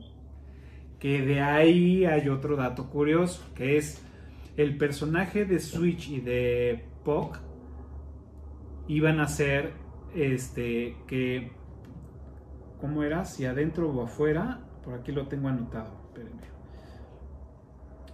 Ay, ¿Dónde están? Sí, el personaje. En la vida real, o sea, iban a ser, iban a ser interpretados por dos actores. Bueno, un actor, pues, dos actores por cada personaje. En la, en la, en la vida real iban a ser hombres y en la Matrix iban a ser mujeres. En el, digo, en el, en el caso de, de Switch. Entonces iba a ser un personaje con pues, do- doble género, digámoslo de, de alguna forma. Entonces, más bien, ella, o él, sí, no, él, como Switch en el mundo real, decidía estar dentro de la Matrix como mujer. Lo cual se me hizo súper chingón que, que hubiera sido así. Qué lástima que no lo hicieron, porque hubiera quedado pues chingón, ¿no? O sea, la neta hubiera sido también como algo totalmente diferente pues en esos ayeres, pero pues bueno, seguramente le dio comezón a algunas personas productoras o algo y dijeron, no, entonces pues se echó para atrás, ¿no? Pero esa era la idea, que, que Switch tuviera pues un doble género, dependiendo cómo está. Que eso también me lleva a otra cosa que es, que seguramente lo, lo, lo notaron, y es, toda la película está, la, digamos, la paleta de colores está dirigida hacia los verdes, ¿no? Porque pues, es el concepto. Pero solamente es verde cuando están dentro de la Matrix. Cuando están en el mundo real son colores normales, cálidos. Y eso no lo había notado. O sea, había visto que sí, ya toda la película tiene cosas verdes y luz, iluminación verde y paredes verdes y todo, ¿no? Pero ya después de que vi eso dije, a ver, es, es neta y lo empecé a ver. Dije, pues sí, efectivamente es para diferenciar que tú ves a la Matrix de, con, con estos, le- como si le estuvieras viendo a través de un monitor, por eso son los tonos verdes. Y pues en la vida real, pues bueno, como es real, ¿no? Y Interesante. aparte el azul, el azul es el único que no se muestra en la película, salvo por la píldora. Ah, claro. Órale. Mira. Exacto. No conocíamos ese dato. Ah, y la, y la pitonisa siempre le ofrece dulces a, a, a Neo y son siempre de color rojo. Rojo. Ajá. Entonces es como para Claro. mantenerse todavía en este, en, el, en la profundidad del hoyo del conejo, ¿no? Dirían. Perfecto, pues bueno, se nos está yendo el tiempo y bueno, es hora de pasar a la trivia. Y pues recuerden los primeros cinco que contesten correctamente en la caja de comentarios de este video, pues bueno, se van a llevar el respeto y el reconocimiento con bombo y platillo de todos nosotros por haber contestado correctamente. Y aparte, pues bueno, ahora que tengamos eh, patrocinadores, pues bueno, les haremos llegar algún regalito de ellos y pues bueno, también andaremos en pláticas para ver si hay chance de meterse en un episodio que, que sean de alguna película que sean fans. Así que pues bueno, contesten. Eh, ¿Quién empieza con su trivia? Bueno, yo, yo empiezo. Una sencillita para los que son fans. Sería, ¿cuál es el nombre de, de la nave de la nave de Morfeo? Ok, bien, bien, bien. Sencilla, pero creo que vale la pena ponerla, ¿no? Sí, si son fans se la saben. Entonces, Totalmente. No, no hay mucho Ok, entonces tu trivia es ¿cuál es el nombre de la nave de Morpheus? Muy bien, perfecto. ¿Quién sigue? Lalo. Vas, Ok. Lalo. Bueno, yo, yo mi, mi trivia es eh, qué marca y modelo es el teléfono que utiliza Neo en la primera película. Bien, esa es buena. Yo quería ese teléfono. Cuando lo vi dije, a huevo, yo quiero un teléfono que le aprietes y se baje la... No, no, no, encantado con ese teléfono. Qué lástima. No lo pude tener. Muy bien. ¿Tú, Dora? Ok. Um, ok.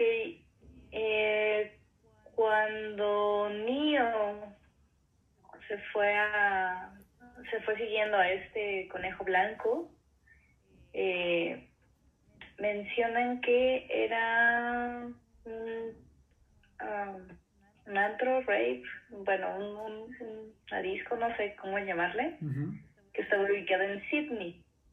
¿Qué tipo de lugar era? Ok, ok, ok, ok. Esa, esa no me la sé. Es un lugar real, es, es un lugar real. Este, entonces, ¿qué tipo de lugar era? Ok. Bien, ¿cómo- ¿qué tipo de lugar era cuando le dicen que siga el conejo blanco y llega a este bueno, ¿qué lugar, ¿no? tipo de lugar es? Ajá, Ajá. este lugar es un lugar real. ¿Qué tipo de lugar es? Ah, ok, ok. O era, ya está cerrado. Ok, vale. Ok, perfecto. Hay que investigarle porque esa sí no me la sé. Pues muy bien. Eh, yo, yo les voy a dejar una muy fácil. De hecho, si ya llegaron a este minuto, van a saber la respuesta porque tuvimos una clase de eso durante el episodio. Y es, ¿cómo se llama la empresa en la que trabaja Thomas Anderson? Entonces, ahí se las dejamos. Ahí está la trivia. Recuerden, los primeros cinco que contesten correctamente, pues se llevarán el respeto de todos nosotros y serán reconocidos con, con bombo y platillo en los siguientes episodios. Cuando tengamos el primero, lo vamos a hacer este, público. Y pues bueno, el reconocimiento y pues cuando tengamos patrocinadores les haremos llegar un bonito recuerdo para el niño o la niña. Pues bueno, este, pues ya se nos fue el tiempo como agua. De verdad, pues hablar de este tipo de películas que, pues bueno, uno es fan, se, se suelta y se va uno como hilo de media, diría mi abuela. Este, y pues bueno, pues muchas gracias por venir y pues es el momento de despedirse. Si quieren mencionar sus redes sociales o no las quieren mencionar, es totalmente válido. Este, si tienen algún proyecto, este, algún negocio que quisieran eh, compartir o hacerle ahí su comercial, pues este es el momento. Este, pues nada, pues adelante, despídanse. No nos queremos ir, casa, no nos queremos ir.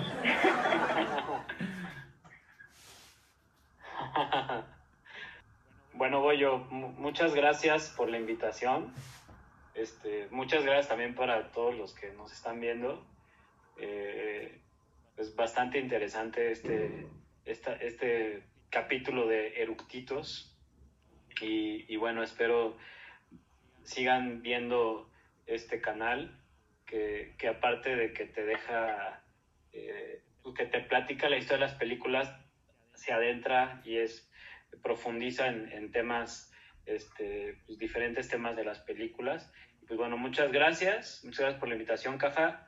David, muchas gracias, mucho gusto en conocerlos también, Dorita, muchas gracias. Y pues me despido, espero me sigan invitando. Y bueno, a ver, en un futuro estaremos por acá si, si Cafa así lo permite. Gracias por venir, seguro que sí. Gracias por venir. Ok, bueno, pues nuevamente muchas gracias por hacerme parte de este eructito. Eh, como te platicaba, pues en mis tiempos libres salgo al, al mundo automotriz y, y ya, no es cierto, ese es el trabajo. Mis tiempos libres salgo, eh, bueno, apoyamos a perritos en situación de calle, gatitos también y algunas otras mascotas no convencionales, no nos, no nos tocan tantas, de hecho pues ya está ladrando una por ahí. Eh, entonces nos pueden encontrar en Facebook como Los Cantásticos o Los Cuatro Cantásticos, ahorita somos cuatro. Y pues esperamos que nos den like. Este, y pues vernos próximamente en, en siguientes episodios. Síguenos invitando a casa. Seguro que sí. Muchas gracias. Y pues bueno, aquí van a ver los datos. Bueno, ya, ya los vieron, que los pusimos de, de la página de en Facebook. Contáctenlos. Y pues bueno, creo que pues, es una causa que muy noble y que pues merece bastante difusión. muchas gracias a, a ti, Dorita, por venir y pues por toda esta labor que, que estás haciendo con, con ayudar a, a los animalitos en, en estado de calle. Pues bueno, muchas gracias. Bueno, pues igual te agradezco, Cafa. La verdad tiene mucho tiempo que no te veo, pero para mí, aunque sea verte aquí, es, es algo placentero. Créeme que tengo muy buenos recuerdos este, contigo. Y espero volver a invitar, güey. O sea, digo, créeme que por ahí hay muchos títulos que tengo, este, igual, soy fan más bien, y que podríamos echarnos una buena platicada. Y pues nada más a manera de comercial o no sé, es- estamos por abrir nuevos cines. Eh, confíen en, los cines, este, vayan, no dejen que esto, por favor, este, muera, porque pues, si estamos platicando de esto que a todos nos gusta, pues no hay como verlo en el cine, ¿no? Entonces, espero pronto podamos este, estar de nuevo todos juntos, ¿no? Viendo ahí una película ya en la sala. Claro, totalmente de acuerdo. Digo, sabemos lo, complicado que es ahorita este, con el tema de la pandemia, eh, regresar a lugares públicos es, es complicado, pero creo que muchas de las empresas este, están haciendo este esfuerzo, ¿no? Para, para tener protocolos eh, bien este, establecidos, este, mm, eh, la limpieza, la sanitización, todo para que la gente pues vaya con la, con la mayor tranquilidad. Y yo creo que parte de eso es que las, las empresas lo puedan difundir, lo difundan correctamente para que pues la gente, nosotros que somos espectadores, veamos las medidas que están tomando y ya ahí cada quien tomará la decisión de, de- asistir o no. Si les convence las, las, las medidas, yo creo que pues, la cadena en la que, en la que tú estás pues, lo hacen muy bien. Y este, pues bueno, pues informémonos y si cumplimos, si cumplen con todas las medidas, pues adelante, vayamos, ¿no? Con todas las medidas de seguridad, obviamente. Pues bueno, pues muchas gracias por venir, eh, muchas gracias por iluminarnos con toda su, sabiduría y su pasión por, por, estas películas de, de la trilogía de Matrix. Este, recuerden que pues nos pueden seguir en todas las redes sociales como Eructitos del Cine. También pueden escuchar este episodio y cualquier otro episodio en su plataforma favorita de podcast. Y también nos pueden seguir en el canal de Eructitos del Cine en Telegram. Este, así nos encuentran y ahí luego, luego este, entran al, al- al canal. Tenemos eh, avances de los episodios que estamos haciendo, algunos videos, algunos bloopers, este, mm, algunos fondos para Zoom. Este, bueno, tenemos varias cosillas y van a haber más sorpresas eh, más adelante. Por ahí les mandamos algunos links de unos cursos gratuitos. Entonces, pues bueno, hay, hay mucho ahí que les, que les podemos compartir. Así que búsquenos como Eructitos del Cine en Telegram. Y pues bueno, donde inició todo esto aquí en, en- en- YouTube, por favor, ahí les pedimos de su gran ayuda. Suscríbanse, denle pulgar arriba y píquenle a la campanita. De verdad, eso nos va a ayudar para seguir produciendo esto, llegar a más este, adminículos em, tecnológicos para que la gente nos, nos vea. Si les gustó el episodio, compártenlo. Pónganos sus comentarios. ¿Cuál es la, este, la teoría que ustedes tienen sobre estas películas? Si dijimos alguna pendejada, también pónganlos ahí. No, güey, así era esto. También se vale. Este, pues bueno, el chiste es hacer más grande esta comunidad. Y pues bueno, un espacio donde podamos platicar a gusto con todos la gente que, pues bueno, es también apasionada del cine. Pues muchas gracias. Recuerden que todos los jueves un nuevo episodio del, del cine. Muchas gracias y nos vemos la próxima semana.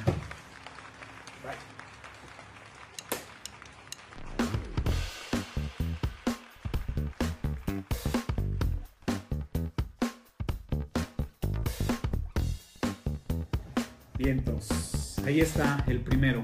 Ahora sí tengo que ir al baño ya, antes de, empezar con el otro. Yo igual. ¿Cuál era tu segunda? igual te la- Ah, bueno, pues La dásela. segunda era cuál es el modelo de teléfono. Ah, no manches, está buenísima, yo la quiero.